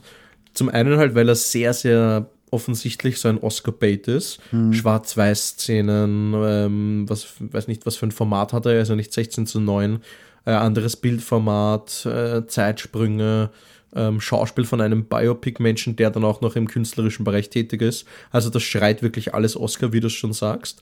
Und am Anfang hat mich der Film wirklich angepisst, muss ich fast schon sagen, weil es einfach nur so eine Bradley Cooper-Show war, in der er demonstriert, wie toll er nicht ist, dass er das jetzt äh, alles inszenieren kann und auch noch spielen kann und tanzen kann er natürlich auch noch und alles ähm, die Meinung hat sich dann in der zweiten Hälfte erst ein bisschen verändert, als ich gesehen habe, dass da ja doch eine Geschichte drinnen steckt, die interessant ist. Mhm. Und das quasi alles, was am Anfang erzählt wurde, so ein bisschen das Futter, um den Kontext zu bieten für Leonard Bernstein, was dann erst in der zweiten Hälfte funktioniert, bis zu dem Punkt, an dem er dann völlig auf Leonard Bernstein pfeift und von seiner Frau, von Carrie Mulligan gespielt, erzählt, was für mich irgendwie gar keinen Sinn gemacht hat. Weil, um mal kurz den Monolog weiterzuführen, Carrie Mulligan ist am Anfang sehr, sehr, ähm, also hat am Anfang eine sehr, sehr überschaubare Rolle äh, ist so der Typ Frau, der immer nur über ihren Mann spricht und der eigentlich keine wirkliche Charakterisierung bekommt, abseits dessen. Ne? Und dann in der zweiten Hälfte sollen wir uns auf einmal mit ihr beschäftigen und emotional für sie mitfühlen. Das war mir too little, too late. Naja, es ist halt immer ein bisschen schwierig bei so Biopics, oder? Wenn man quasi irgendwie einen Spagat schaffen muss zwischen einem, einer Film, Filmstruktur und einem Spannungsbogen und dann das Ganze halt von einer real existierenden Person zu nehmen. Weil naja, wahrscheinlich war es halt so in der Richtung, dass es lange einfach nur um seine Arbeit ging und dann, je älter er geworden ist, desto mehr ist seine Frau wieder in den Vordergrund gerückt. Ja, aber dann erzähl doch von ihm und seiner Frau und nicht von seiner Frau an sich. Also ich finde, der mhm. Fokus war dann zu sehr auf Carrie Mulligan. Kann ich aber nachvollziehen, ja. Aber ich finde es auch lustig, weil bei mir war es tatsächlich ein bisschen umgekehrt am Anfang. Ich fand den, die ersten 20 Minuten richtig cool. Ich war voll drinnen. Ich bin mit einem Grinsen da gesessen, als diese lange Kamerafahrt mit ähm, Vogelperspektive und so und sie fliegt über Bradley Cooper drüber. Das hat mir voll taugt. Ich dachte mir so, boah, ich bin jetzt schon richtig drin und auch diese humoristischen Szenen am Anfang, wo dann die Klotür zufliegt und so und dieses ganze Gewusel, das fand ich richtig toll. Und das war dann eigentlich irgendwie so ein Versprechen, was dann nie wieder eingelöst worden ist, weil der Film ab der dann 20. Minute oder so auf einmal ein ganz anderes Tempo bekommen hat und dieses Tempo vom Anfang nie wieder wirklich aufgegriffen hat und auf einmal sehr langsam geworden ist. Daran habe ich mich ein bisschen akklimatisieren müssen, habe mich dann aber in der zweiten Hälfte auch wieder gefangen und muss sagen, auch wenn ich jetzt schon das Gefühl habe, ich habe fast alles vom Maestro wieder, wieder vergessen, äh, gab es doch so einige Highlight-Momente, die mir recht positiv im Kopf geblieben sind er hat halt auch wieder so große Acting-Momente, die extrem stark nach Oscar schreien ähm, und irgendwie ein bisschen wie das Abklappern von Stationen wirken. Auf der anderen Seite sind gerade diese Szenen, finde ich, brillant inszeniert. Da hast du ein wunderbares Zusammenspiel. Ich denke jetzt gerade an Parade, das ist Stichwort, ja. an ähm, Wechsel zwischen Humor und Ernsthaftigkeit äh, von einem wirklich tollen Set. Also das Set hat mir extrem gut gefallen in dieser Szene. Ähm, und halt einfach einer Kameraeinstellung, die sich zurückhält und ähm, die der Geschichte den Vortritt lässt. Da merkt man wirklich, Bradley Cooper ist ein Regisseur, der es kann, wenn er will. Mhm. Nur am Anfang war mir das ein bisschen zu aufdringlich. So ganz am Ende, ganz, ganz, ganz am Ende habe ich mir gedacht, hätte er den Film doch inszeniert wie ein Leonard Bernstein Musical, dann hätte das wirklich gut funktioniert und dann hätte er dieses Versprechen auch durchgehend gehalten, was er am Anfang gestellt hat. Aber das hat er halt nicht gemacht und stattdessen war ein bisschen was von, nicht ein bisschen was von allem, aber er hatte so drei, drei Persönlichkeiten, die irgendwie nicht alle immer miteinander harmoniert haben. Mhm, da gebe ich da recht, ja. Das ist so wahrscheinlich das Hauptproblem des Films, dass er tonal einfach ein bisschen zu durchgemischt ist, um wirklich als Ganzes dann funktionieren zu können. Aber im Endeffekt, ja, so wie du sagst, dieses eine Streitgespräch fand ich super und auch die, diese Aufführung von seinem Stück, die war auch sehr schön, finde ich. Und auch vom Sound her mhm. wirklich nett anzuhören und anzusehen. Ich finde, die Musik war stellenweise ein bisschen zu aufdringlich, aber das hat sich gelegt. Mhm. Generell, es ist ein Film, der, wenn man so will, relativ meta ist, weil Leonard Bernstein und Bradley Cooper, glaube ich, zwei Charaktere sind, die sich äh, auf eine gewisse Art und Weise ähneln. Ähm, Wäre mal interessant, mit Bradley Cooper zu sprechen ja? und mal zu wirken, wie der persönlich drauf ist. Ja. Weil ich glaube, der hat auch wirklich so einen extremen Drang, jetzt nicht nur für den Oscar, wie wir schon gesagt haben, sondern generell so einen Drang, sich zu beweisen und quasi seine, seine Kunst zu machen und in die Welt rauszustreuen. Und das lässt sich, glaube ich, sehr gut mit Bernstein vergleichen. Mhm, ich muss auch sagen, ich glaube, ich mag Bradley Cooper ein bisschen mehr, als du ihn magst, habe ich das Gefühl. Ja. Weil ich finde, Bradley Cooper hat sich in den letzten Jahren schon zu einem sehr guten Schauspieler und auch, finde ich, auch inszenatorisch jetzt bei Maestro zumindest zu jemandem hochgemausert, den man überhaupt im Vergleich zu sowas wie Hangover mittlerweile sehr ernst nehmen kann. Ja. Also schauen wir mal, wo es noch hingeht. Also wenn es weiter so positiv nach, nach oben geht und er so seine, seinen Drang vielleicht ein bisschen zu sehr sich selber reinbringen zu wollen, ein bisschen liegen lässt, dann könnte das schon noch was werden. Und dann ist der Oscar vielleicht in ein paar Jahren wirklich da. Ja. Der Oscar für den besten Dokumentarfilm haben wir, hoffentlich, scheiß Überleitung. okay, dann breche ich deine Überleitung gleich mal ab. Äh, ab wann kann man Maestro überhaupt schauen? Ah, ein sehr guter Punkt. Äh, muss ich mal kurz auf meinen Schummler schauen. Maestro ist auch ein Net doch, Maestro ist ja auch ein Netflix-Film. Der läuft allerdings auch ab 8.12. im Kino. Ah, nett. Okay. Kommt der auch ab 8.12. in auf Netflix oder hat er davor die Kinoauswertung? Das weiß ich nicht. Okay, na gut. Wunderbar recherchiert. Dann könnt ihr euch aussuchen, ob ihr am 8. Dezember in Aline reingeht oder Maestro auf Netflix schaut. Oder ich, beides. Beides. genau. And the King said. What a wonderful machine. Ah, nein, what, what a, fantastic, fantastic machine. machine. Ja. Ich habe es mal falsch aufgeschrieben und bin erst jetzt drauf gekommen. Wie gesagt, äh, meine tolle Überleitung wollte erklären, dass das eine Doku ist, die hoffentlich für den besten Doku-Oscar nominiert wird, weil ich fand die großartig. Ich auch, ja. Also es geht im Prinzip darum, wie Kameras und generell das Medium, sämtliche Medien, die aus Kameras irgendwie rauskommen, die Menschheitsgeschichte verändert haben und wie sie eine Gesellschaft verändern und leiten und auch manipulieren können. Und gespickt mit ganz, ganz vielen Beispielen, ganz, ganz vielen Beispielen und auch verschiedenen Zeitepochen vom irgendwie ersten Bewegtbild über das äh, Aufkommen vom Fernsehen bis hin zu Twitch-Livestream-Stars, die es heutzutage gibt, äh, deckt er eine riesengroße Bandbreite ab und zeigt da wirklich nicht unbedingt im größten Detail, was äh, dieses Medium alles anrichten kann, beziehungsweise wie es unsere Welt verändert, aber gibt schon einen, einen sehr naja. schönen Überblick. Also ich finde, er geht schon extrem stark darauf ein, wie quasi Bewegtbild, weil es ist ja de facto eine Doku über die Psychologie von Bewegtbild mhm. und wie du schon gesagt hast, wie es als Werkzeug und wie es als Waffe verwendet werden kann. Und ich finde, da wird schon ein sehr großes Bild gezeichnet, wie stark ähm, quasi Film und eben Bewegtbild und Videos uns als Gesellschaft verändert haben. Auf also da, es gibt so viele Facetten, die in diesem Film angesprochen werden, das muss man ihm wirklich zugute halten. Ne? Jetzt nicht nur von ähm, sowas wie Film und TV, sondern auch über Nachrichtenvideos, über Dokumente von äh, quasi einfach als äh, Aufbewahrung von Fakten und als Zeitzeugnis. Mhm. Ähm, da steckt so viel drinnen, woran man gar nicht denkt, was man aber so in seinem alltäglichen Leben hat. Zum Beispiel, wenn man Nachrichten schaut äh, ist ja auch de facto das Video von da und da mit der Auslandskorrespondenz in ein ganz anderes Land, was eben dadurch möglich ist, dass du halt einfach, äh, dass du einfach das Bild übertragen kannst. Also da ist extrem viel drinnen, was mir sehr, sehr gut gefallen hat und was ich extrem spannend fand.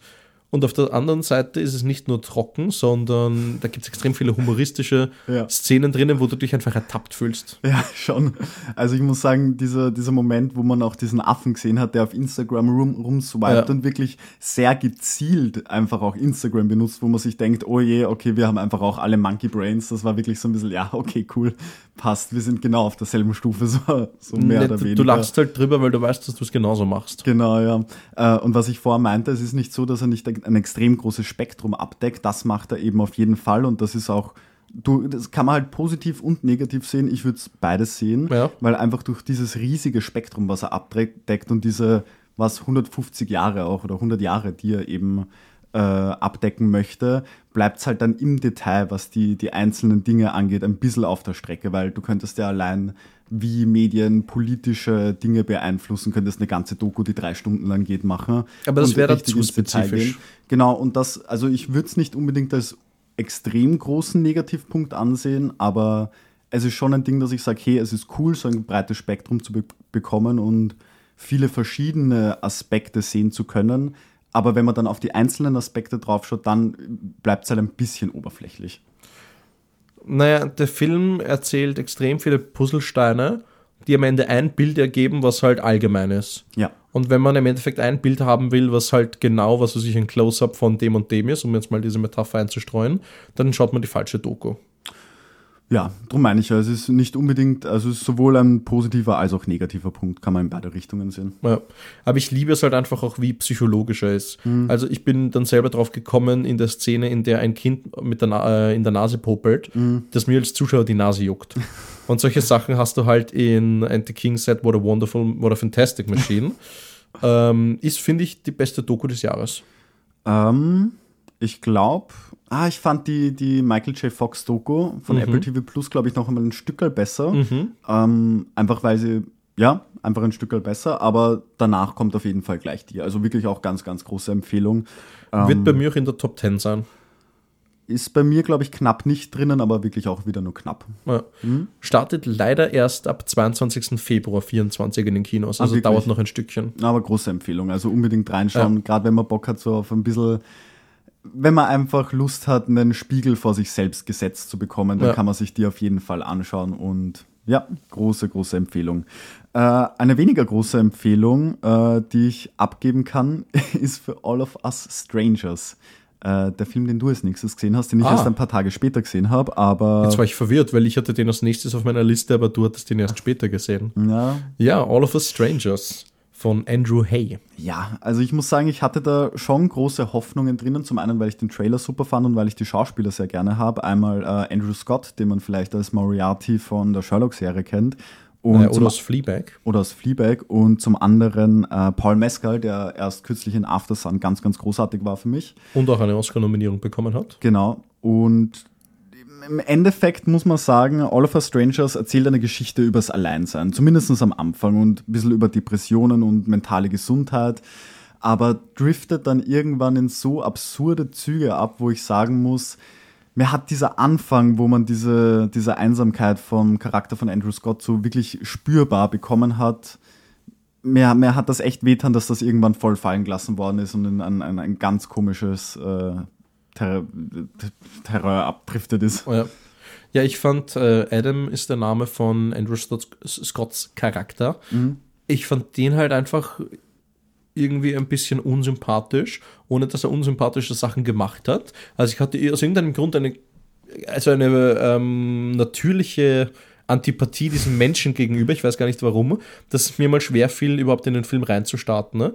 Und dann waren die surrealen Aspekte, die ja durchaus auch vorhanden sind, äh, irgendwann viel zu viel und viel zu prägnant und vor allem noch viel zu gewollt ähm, als dass ich den Film wirklich genießen konnte.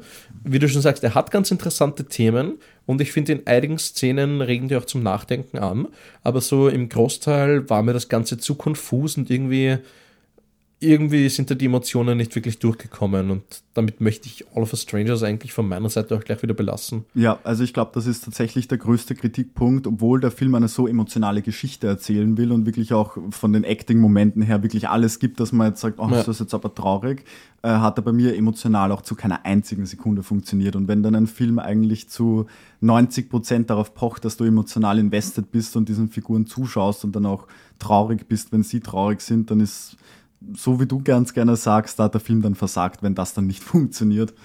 Ich glaube, er wird vielen Leuten sehr viel besser gefallen als uns. Kann ich mir auch vorstellen. Also es war nachher ein QA, ähm, wo der Kameramann befragt wurde und da hat man schon rausgehört, dass der Film sehr viel Lob bekommen hat. Mhm. Wobei QAs haben das immer so an sich, dass man sagt, hey, du bist der beste Mensch, den ich jemals kannte, jetzt meine Frage. Ja.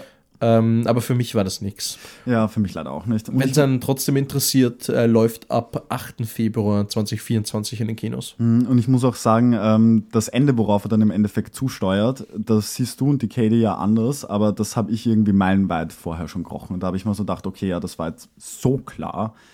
Das hat es dann auch nochmal extra irgendwie vermisst. Ja.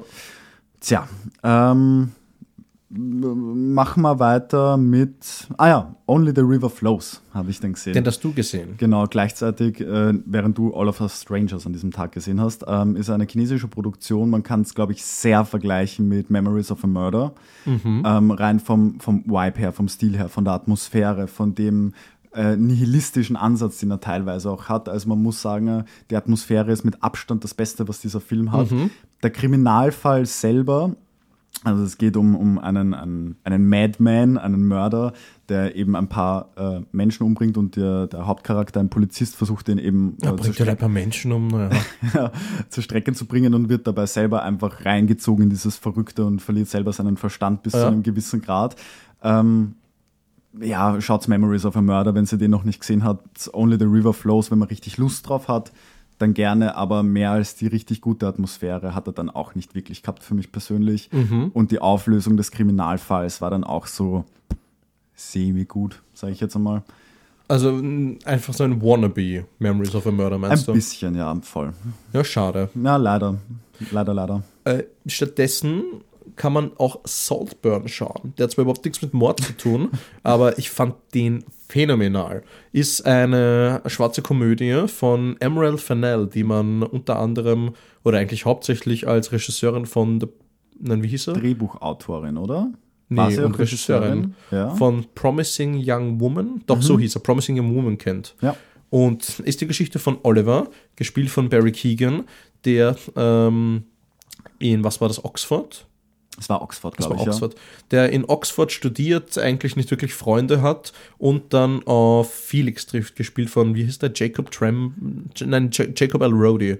El Elordi. Ich kriege den Namen nie zusammen. Ich kenne ihn leider auch nicht, muss ich sagen. Ich kannte ihn tatsächlich auch von nichts anderem. Mhm. Ähm, ist aber halt der, der hippe Typ an der Schule, der äh, in den ganzen großen Klicken abhängt und alle Mädchen abkriegt und halt wirklich einfach der beliebteste ist. Genau. Der auch aus einer sehr reichen Familie stammt. Und bei Oliver selber ist eher aus ärmlichen Verhältnissen. Und die beiden freunden sich an und entwickeln dann eine ganz, ganz interessante Beziehung die darin mündet, dass in den Sommerferien äh, Felix und Oliver gemeinsam äh, quasi die Ferien im Anwesen seiner Eltern verbringen. Und da geht dann so viel skurriler Shit ab, dass ich weiß gar nicht, wie man das beschreiben kann. Ich glaube, man kann es auch gar nicht so wirklich beschreiben, ohne zu sehr zu spoilern. Also den Film kannst du eigentlich, du kannst die erste halbe Stunde ein bisschen besprechen und alles, was danach passiert, oder zumindest die zweite Hälfte, musst du ja. eigentlich komplett auslassen. Ähm, ich muss sagen, ich war ein bisschen enttäuscht. Nicht per se, weil der Film schlecht ist. Ich glaube, wenn ich ihn jetzt ein zweites Mal sehen würde und weiß, worauf ich mich einlasse, würde mir vielleicht sogar noch mal ein Stück besser gefallen. Ja.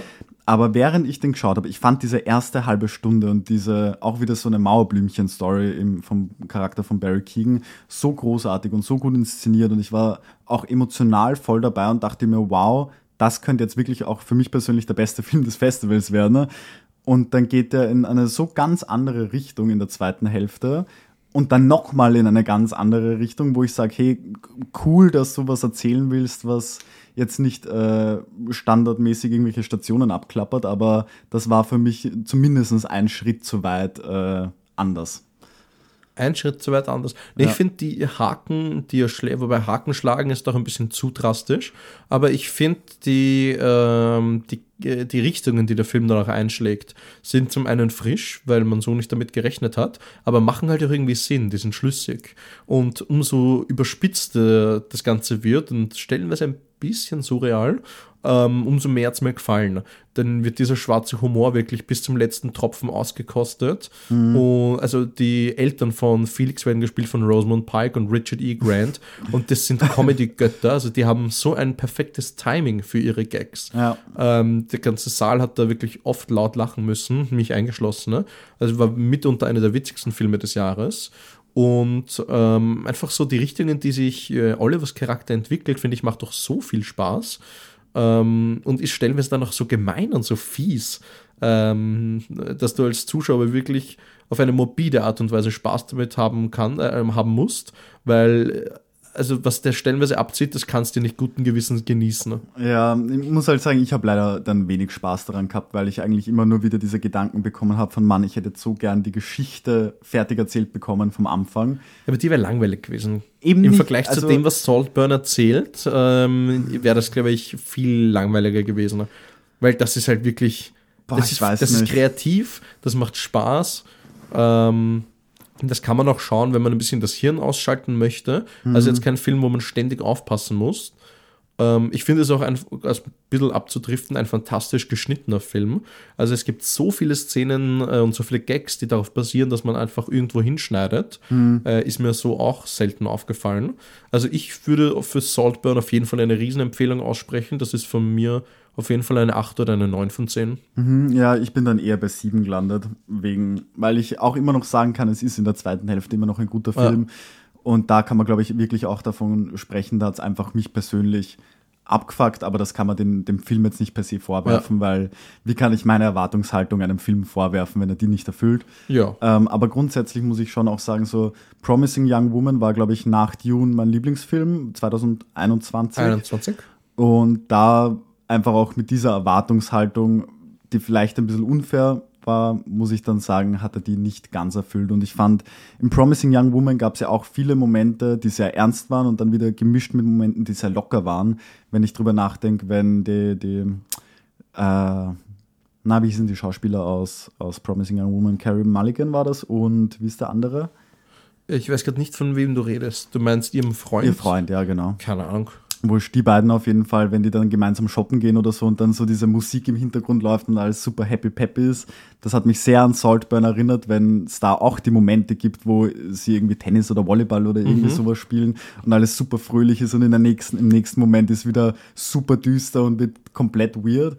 Ja, es macht Aber großen Spaß. Ich muss sagen, diesen Spagat, der hat in Promising Young Woman, finde ich, besser funktioniert. Also das, das war, mir, das war mir da einfach ein bisschen too much und auch die äh, das äh, Gesellschaftliche, was im Promising Young Woman drinnen war, hat mir da dann einfach ein bisschen gefehlt, weil es einfach weniger eine, eine Gesellschaftskritik war oder wenn dann nur ausschnittsweise und mehr einfach ein super weirder mhm. äh, Shit.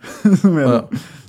Na schade, für mich hat das eigentlich durchgehend gut funktioniert. Ich glaube, ich fand Saltburn sogar ein Stückchen besser als Promising Young Woman. Wirklich? Ja. Oh wow, ja, okay. Na dann haben wir da wirklich, haben wir das sehr anders wahrgenommen. Aber ich finde auch, sieht auch extrem toll aus, der Film. Kamera von Linus Sandgren den ich liebe. Mhm. Ja. Punkt. Vielleicht liebt er dich ja zurück. Ja, ich glaube nicht. Vielleicht hört er ja diesen Podcast. Man kann es noch hoffen. Hallo Linus, was auch immer das auf Schwedisch heißt.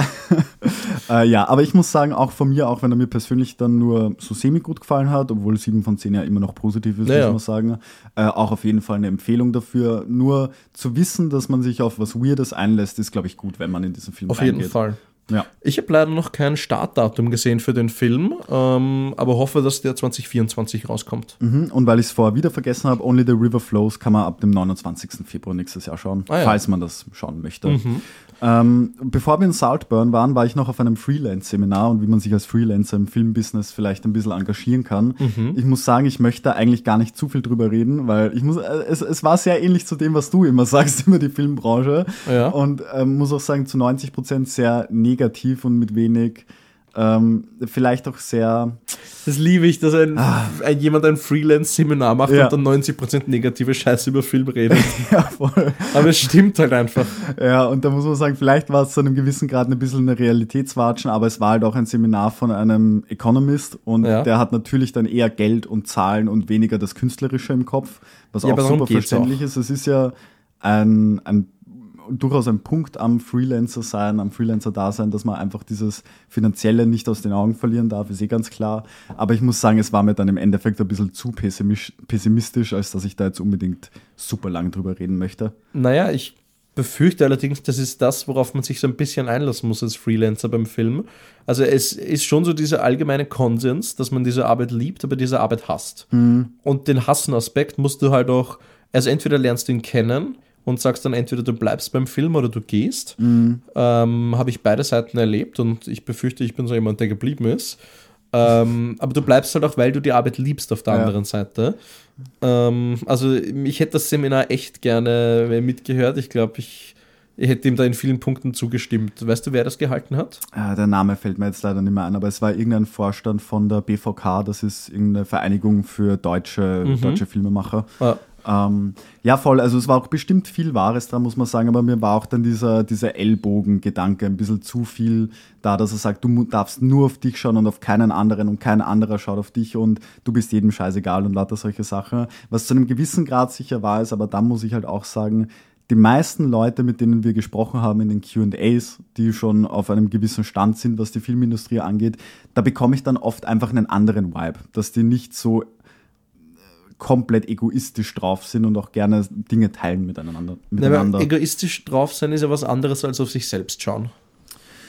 Äh, ja, aber wie gesagt, voll. Schwierig zu sagen. Was war das jetzt für eine Antwort? ja, aber wie gesagt, voll. fuck you, next question. Ja, fucking next question. Hidden Letters. ja. Äh, chinesische Doku über Nushu. Habe ich das richtig im Kopf gehabt? Nushu. Äh, Nushu, ja. Ist die Sch ja, Entschuldigung. Nein, ich habe eigentlich dir den Ball zuwerfen wollen. Okay, sehr gut. Dann habe ich ihn erfolgreich fallen lassen. Äh, Nushu, die Schrift äh, von chinesischen Frauen, die damals einfach noch viel, viel, viel stärker unterdrückt wurden, als es heutzutage der Fall ist. Wann ist damals? Ähm, wann war das? Vor zwei, drei Generationen? Ich würde, glaube ich, sogar sagen, noch früher. Ähm, also? Nushu ist, glaube ich, schon sowas, was es hunderte von Jahren gab. Oder sagen wir so, vor drei, vier Generationen, jetzt quasi, jetzt die Oma-Generation, die jetzt da ist, sind quasi die letzten, die das so wirklich rübertragen und diesen alten Aspekt der Nushu-Schrift äh, den Jungen vermitteln wollen.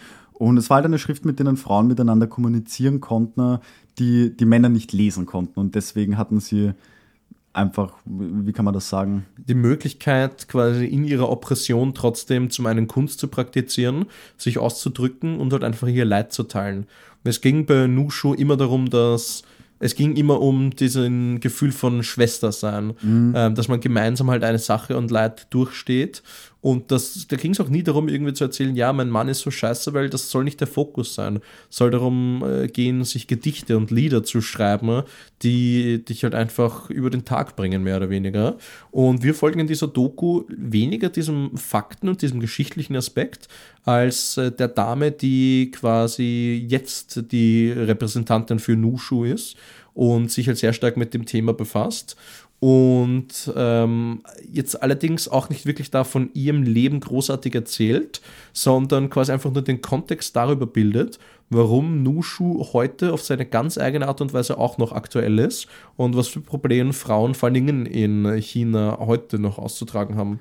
Mm, ich muss sagen, mir fällt es ein bisschen schwer darüber zu sprechen, weil ich mich mit den gesellschaftlichen Problemen und der gesellschaftlichen Weiterentwicklung von China jetzt nicht besonders gut auskenne.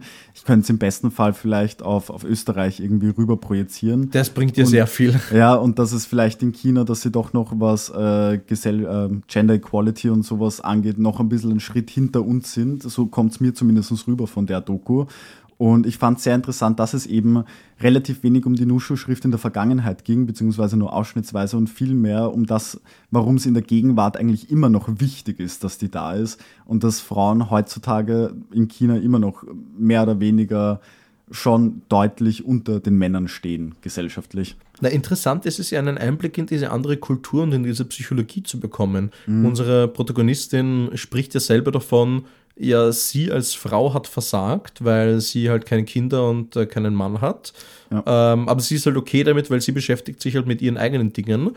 Ähm, und obwohl sie diese Akzeptanz hat, sagt sie halt trotzdem, ja, also als Frau an sich habe ich halt versagt. Und das ist schon interessant. Und dann denke ich mir auch, wenn du ihrem, äh, diesem einen Verlobten zuhörst, der der ja. Doku gezeigt wird, der halt auch erzählt, naja, dann kochst halt für die Eltern und dann machst halt das.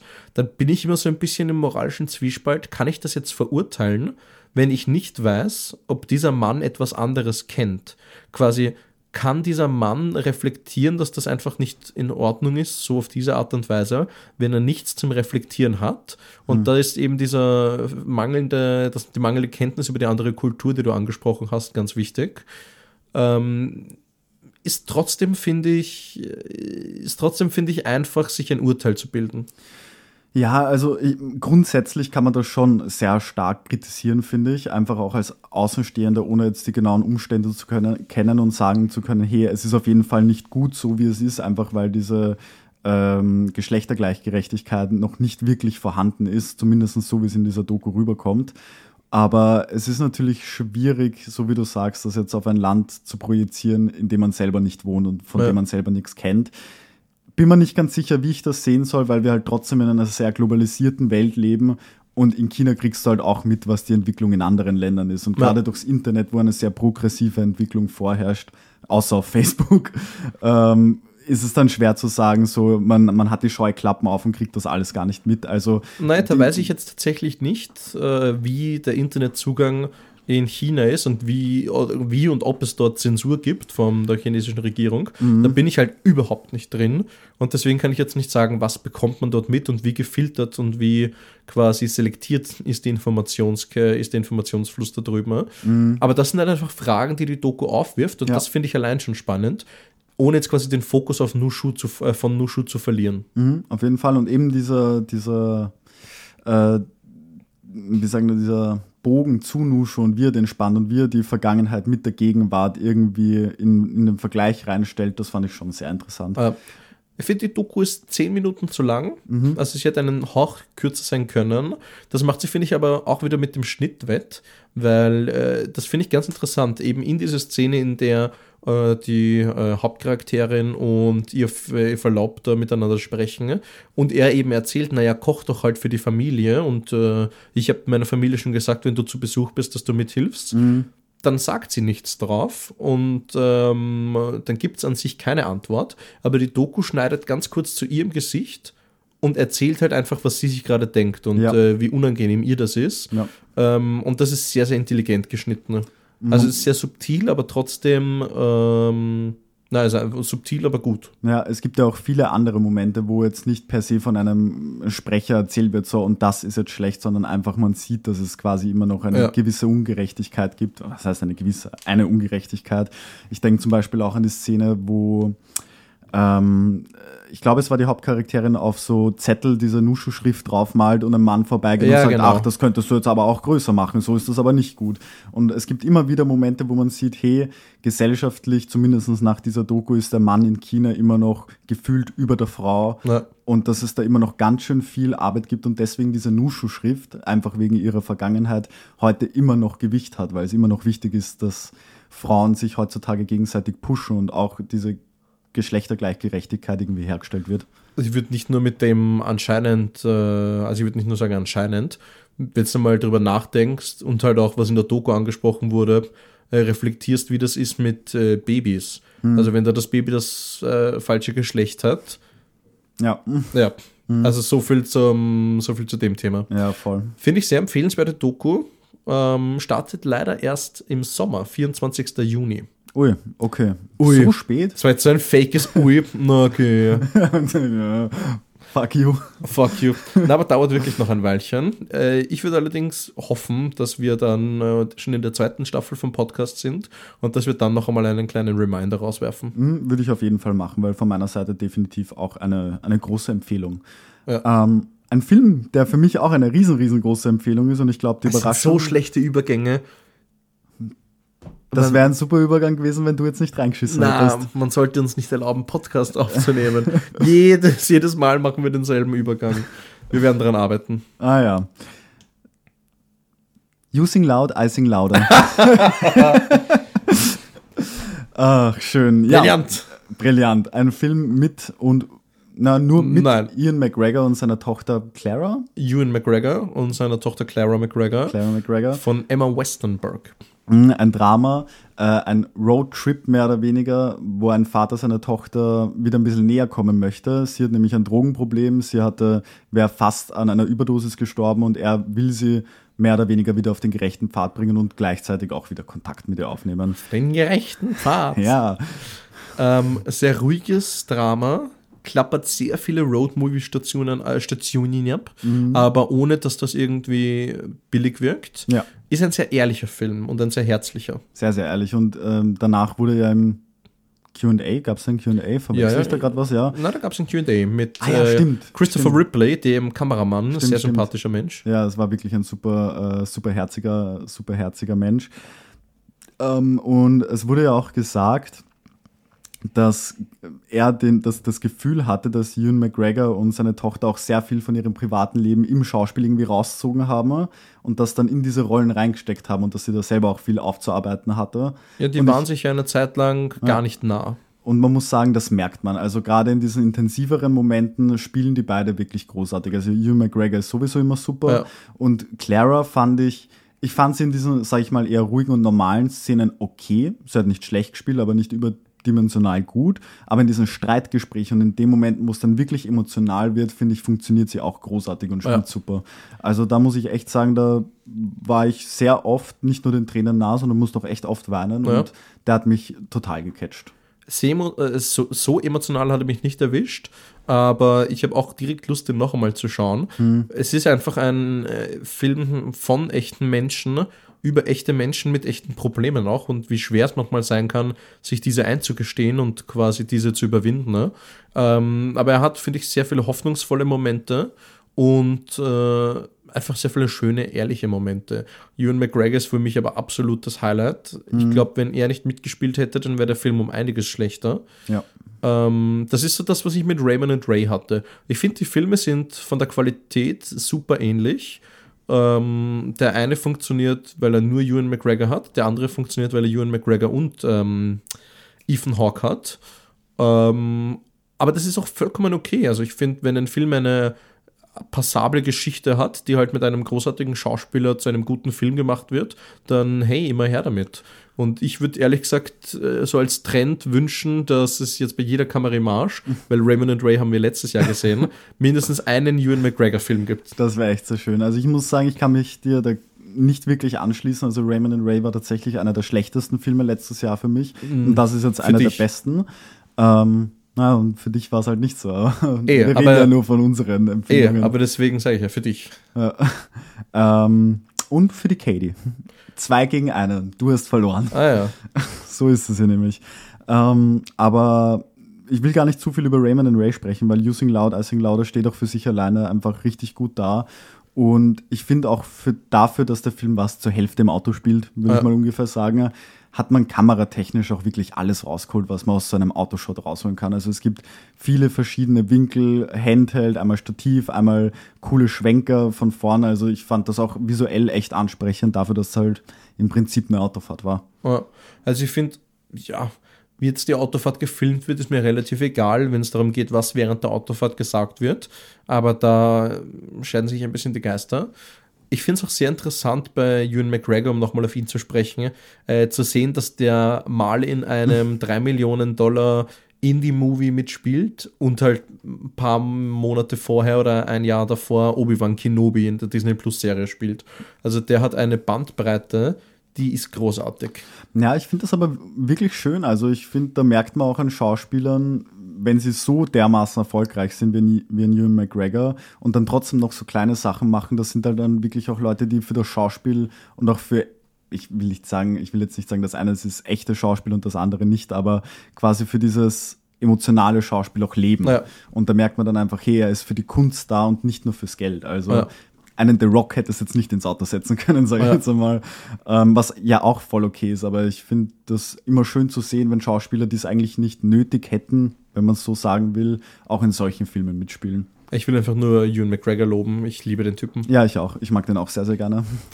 Ähm, haben wir noch Zeit für noch einen Film? Ja, wir haben noch Zeit für einen aller, allerletzten Film. Dann besprechen wir doch Dream Scenario. Ja. Von, äh, nicht von, mit Nicolas Cage, von Christopher Borgli. Mhm. Nicolas Cage ist Freddy Krüger. Punkt.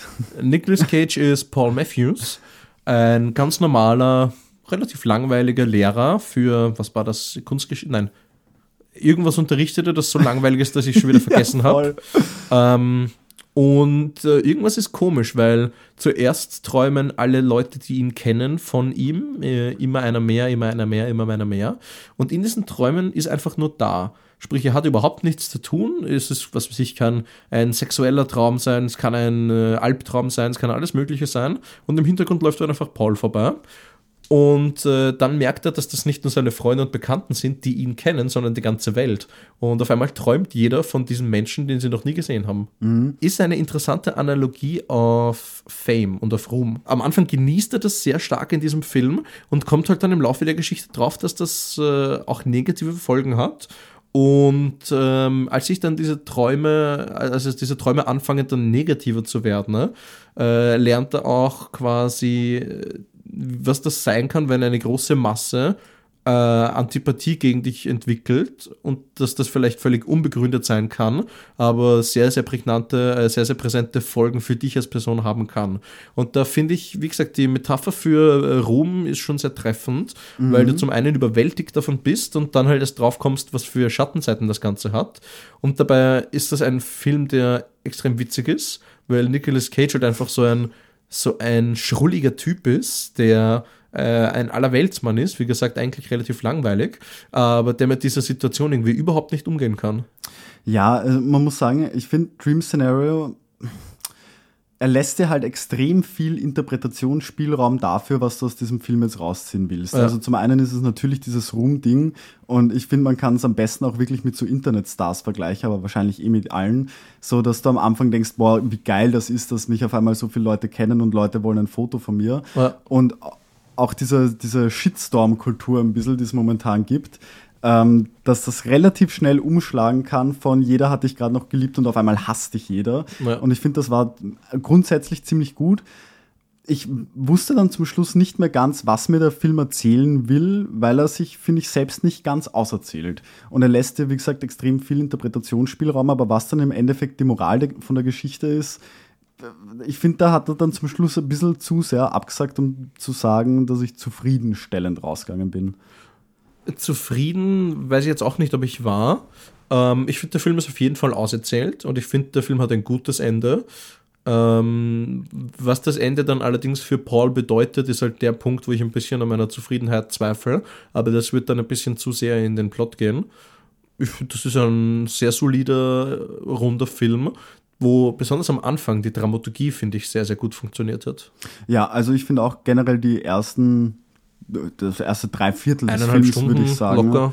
Voll. Und das erste Dreiviertel fand ich absolut großartig. Und da ist mir lustigerweise ein besonders witziger Schnitt aufgefallen. Also es gab irgendwie einen Moment, wo irgendwie fünfmal innerhalb von zwei Sekunden geschnitten worden ist und dann dreht sich Nicolas Cage um und schaut in die Kamera und das ganze, ganze Kinosaal hat gelacht. Ja. Also es gab da wirklich viele tolle Momente. Nicolas Cage hat endlich mal wieder Bock, richtig zu schauspielen, habe ich das Gefühl. Ja. Also nicht nur jetzt, sondern generell die letzten paar Jahre schon und das merkt man. Also dieser Charakter Paul, der war halt wirklich nicht einfach nur Nicolas Cage und übertriebenes Nicolas Cage-Gespiele, sondern ich habe da schon wirklich Paul gesehen und das, obwohl das so ein bekanntes Gesicht Ja, ist eigentlich. Und das würde ich auch auf jeden Fall sehr positiv herausheben. Ja, er hat Spaß gemacht und der Film hat sehr viel Spaß gemacht. Voll. Also auch wenn ich dann mit dem Ende oder sagen wir mal so mit dem letzten Viertel nicht so unbedingt zufrieden war und irgendwie gerne eine andere Richtung gehabt hätte, weil er ab einem gewissen Punkt einen ziemlich starken Cut macht, Ja. äh, Stichwort Werbung dann, ähm, fand ich das trotzdem auch sehr solide und würde ich auch so mit um sieben von zehn oder so bewerten oder siebeneinhalb, sowas in die Richtung. Ähm, große Empfehlung, trotzdem auf jeden Fall dafür ins Kino zu gehen. Gibt leider für den und auch für Using Loud, I Sing Louder noch kein Startdatum. Ach, noch nicht von Dream Scenario? Nee, leider noch nicht. Okay, aber wird sicher auch in den nächsten paar Monaten irgendwann rauskommen. Ich gehe mal stark davon aus. Ja. Ist das nicht auch ein Netflix-Film gewesen? Komme ich gerade drauf? Using, äh, Nein, Dream, Scenario, ja, Nein, ja, genau. war kein Netflix-Film. Doch. Nee. So, jetzt muss ich, jetzt habe ich gerade ganz nach. leise habe ich mein Buch weggegeben, in dem das drinnen steht. Jetzt kannst du es wieder aufblättern. So, kurzen Moment. Äh, unterhalt doch dabei mal die Zuhörer. Okay, ich unterhalte dabei die Zuhörer damit, dass ich dem Flo dabei zuschaue, wie er sein Buch aufblättert und jetzt sehr genau liest und reinschaut. Steht nichts drinnen, kein Netflix. Nein, ich glaube nicht. Hat A24 schon mal einen Netflix? A24 ist es, jetzt haben Ja. wir's. Wieso sagst du nicht gleich, dass es A24 ist? Nein, es sein können, dass A24 eine Netflix-Produktion gemacht hat. Äh, weiß ich jetzt gar nicht. Ja. Nein, aber stimmt, A24 ist es. naja. Na super, und ich fand diese, diese Traumsequenzen waren auch gut. Also kann man gar Ja. nichts dazu sagen. Ähm, Empfehlung. Und das war auch schon der letzte Film der Kamerimage, zumindest für die Folge. Also, es oder? war der letzte Film unserer ersten Hälfte. ja. Nächste Woche reden wir dann unter anderem über The Holdovers. Wir reden über Napoleon. Da freue ich mich drauf. Superpower, die Ukraine-Doku ähm, mit Sean Penn und von Sean Penn. Da bin ich schon sehr gespannt drauf, was die Diskussion bringen wird, weil da sind wir uns beide, glaube ich, ein bisschen uneinig, kann das sein? Ja, auf jeden Fall. Also nicht per se äh, von der Meinung des anderen, aber wie wir beide den Film wahrgenommen haben. Also der kommt generell sehr gespalten auf. Ich bin gespannt, was da rauskommt. Es wird generell sehr Doku-lastig. Ich habe ein Doku-Seminar gesehen und wir haben drei Doku-Filme gesehen. Also ich zumindest. Vielleicht sprechen wir auch noch über den CEO der Academy for Motion Pictures. Stimmt, Bill Kramer, da war auch ein Seminar, wo wir mit ihm sprechen konnten. Ne? Mit einer super spannende Folge. Aber bevor wir aufhören, die Filmhausaufgabe. Ja, Du hattest äh, Alfred Hitchcocks Das Fenster zum Hof als Aufgabe. genau. Und in weiser Voraussicht, dass wir heute nicht viel Zeit haben werden, habe ich ihn natürlich nicht geschaut, damit wir mehr von der Kamerimage besprechen können. Gut. Ich äh, habe Alien 3 aufbekommen und habe meine Hausaufgabe gemacht, weil ich im Vergleich zu manchen Leuten äh, diesen äh, Podcast ernst nehme. Du bekommst nach der Folge einen guten Nudelstern von mir. Sehr schön. Kannst du zu deinen anderen 20 legen. War jetzt der zweite Stift, den ich nach dir geworfen habe. Ähm, ja, Alien 3, ein absoluter Scheißtrick von einem Film. Nein, ich wollte ihn Jetzt willst du absichtlich. Jetzt will ich ihn dir absolut nur vermiesen. Ne? ähm, nein, ist einer der ersten David Fincher-Filme und ein Film ohne Daseinsberechtigung, muss man ganz klar sagen. Ne? Also die Geschichte von Alan Ripley wäre schon nach Alien 1 auserzählt worden, ne? weil James Cameron so ein toller Filmemacher ist, hat es geschafft, äh, Alien 2 dann äh, nicht besser, aber mindestens gleich so gut zu machen. Ne? Aber David Fincher ist das in seiner frühen Phase der Karriere nicht gelungen. Man muss ja ganz klar sagen, also ich weiß nicht, bist du sehr bewandert mit den Produktionsumständen von Alien 3? Nein, aber die sind doch relativ wurscht, wenn wir jetzt über den Film sprechen. Naja, nein, also ich finde gerade, äh, zum einen finde ich das sehr interessant und auch weil du jetzt so sagst, David Fincher ist das nicht gelungen. Also ich finde gerade David Fincher muss man das sehr aus der Schusslinie rausnehmen, weil der eigentlich alles versucht hat, um diesen Film irgendwie zusammenzuhalten, aber durch den Umständen, dass er zum einen ein sehr unbekannter Regisseur zu der Zeit war, nicht viel Macht gehabt hat und sich einfach von den Studiobossen in dieser komplett chaotischen Produktion irgendwie zurechtfinden musste und eigentlich nicht viel mehr hätte daraus machen können. Also ich würde David Fincher tendenziell in dem Kontext sogar eher lobend erwähnen, dass er alles aus diesem Film rausgeholt hat, was noch irgendwie rauszuholen war. Das kann ich jetzt nicht beurteilen. Ich kann nur sagen, es steht halt sein Name unter dem Film und es ist ein David Fincher Film und ich kann nur als solchen über ihn sprechen. Und es gibt auch nicht viel, was ich zu Alien 3 sagen kann. Also Ellen Ripley ist mit diesem kleinen Mädchen und ihrem Team, nachdem sie in Alien 2 wieder entkommen sind und eigentlich auf dem Weg nach Hause wären, äh, abgestürzt, viele Jahre später, an einem Planeten, auf dem Gefangene, also äh, ein männliche Gefangene äh, Bergbauer und sowas betreiben und mehr oder weniger da im Exil leben. Und sie ist die einzige Überlebende dieses Absturz, was den Figuren von Alien 2 gegenüber auch ein bisschen ungerecht ist. Ja. Und ähm, sie muss dann halt in dieser Kolonie feststellen, ah scheiße, schon wieder ein Alien. Und dabei passiert nicht wirklich viel Neues. Sie haben so zwei, drei Ideen, die frisch wirken sollen, die aber eigentlich nur aus der Nase, äh, aus der Nase rausgezogen sind. Von was für Ideen sprichst du da? Ich rede von, äh, also Alien, äh, Alien sage ich schon, Alan Ripleys Plotline so im Verlauf des Films. Mhm. Okay. Ähm, und quasi was drumherum um diese neuen Ideen passiert, ist halt einfach nur noch 15 generischer ähm, Alien-Slasher. Ist ein ganz cooles Set, ähm, also Produktionsdesign funktioniert. Charles Dance ist eine große Hauptrolle, damals noch sehr, sehr jung. Ähm, der funktioniert auch und der macht Spaß. Aber so alles drumherum, weder Ripley als Figur noch der Plot selber, haben, finde ich, groß herausgestochen. Mhm, man muss halt sagen, der, der, der Plot selber ist leider ein bisschen ja, ich will nicht wieder zu viel über die, die Produktionsumstände reden, aber man, man merkt schon sehr stark, dass die da einfach ziemlich reingeschissen haben, das stimmt schon. Aber es ist halt alles so generisch und der Punkt ist, weil Alien draufsteht und weil ein Alien zu sehen ist, zieht halt das ganze Franchise ein bisschen mit nach unten. Ja, da muss ich da ein bisschen widersprechen. Also ich finde Alien 3 ist grundsätzlich, auch wenn er deutlich schlechter ist als Alien 1 und 2, das würde ich auf jeden Fall unterschreiben, eigentlich ein ziemlich runder Abschluss für die Alien-Trilogie, wenn du das so nennen willst. Na. Also ich finde das Ende, auch wenn es im Prinzip ein total. Aber es ist ja nicht das Ende der ist, Alien-Reihe. Ein theoretisches Ende, sage ich jetzt mal. Also Ist grundsätzlich. kein Ende. Hm, ja, gut, dann halt nicht. Aber wenn du es als Ende sehen möchtest, ist das, finde ich, eine rund erzählte Abschlussgeschichte. Mhm. Es ist halt super, also es ist kein Funken Freude in diesem Film drinnen und kein Funken irgendwie an Positivität oder irgendwie wir packen das, sondern es geht halt einfach immer weiter runter und immer weiter. Äh, es wird alles zerstört eigentlich, mehr oder weniger. Aber ich finde, das ist irgendwie, auch wenn es super negativ ist, irgendwie ein, ein recht passender Abschluss für dieses Franchise. Ich finde, ich bin mit dieser Entscheidung, dass sie äh, Corporal Hicks und Newt am Anfang umbringen, auch gar nicht einverstanden. Also ich, ich verstehe nicht ganz, warum sie das gemacht haben, aber es dient im Endeffekt, nein, es dient nicht wirklich dem Plot eigentlich, weil wenn da noch ein Kind dabei gewesen wäre, hätte es eigentlich nochmal einen deutlich stärkeren emotionalen Anker geben in dieser Situation. Das ist ein bisschen schade. Ich kann jetzt nicht von schade sprechen, weil mir das Alien-Franchise halt relativ egal ist nach allem, was nach Alien 1 kam. Ähm, ich habe auch nicht mehr zu Alien 3 zu sagen, ehrlich gesagt. Hm.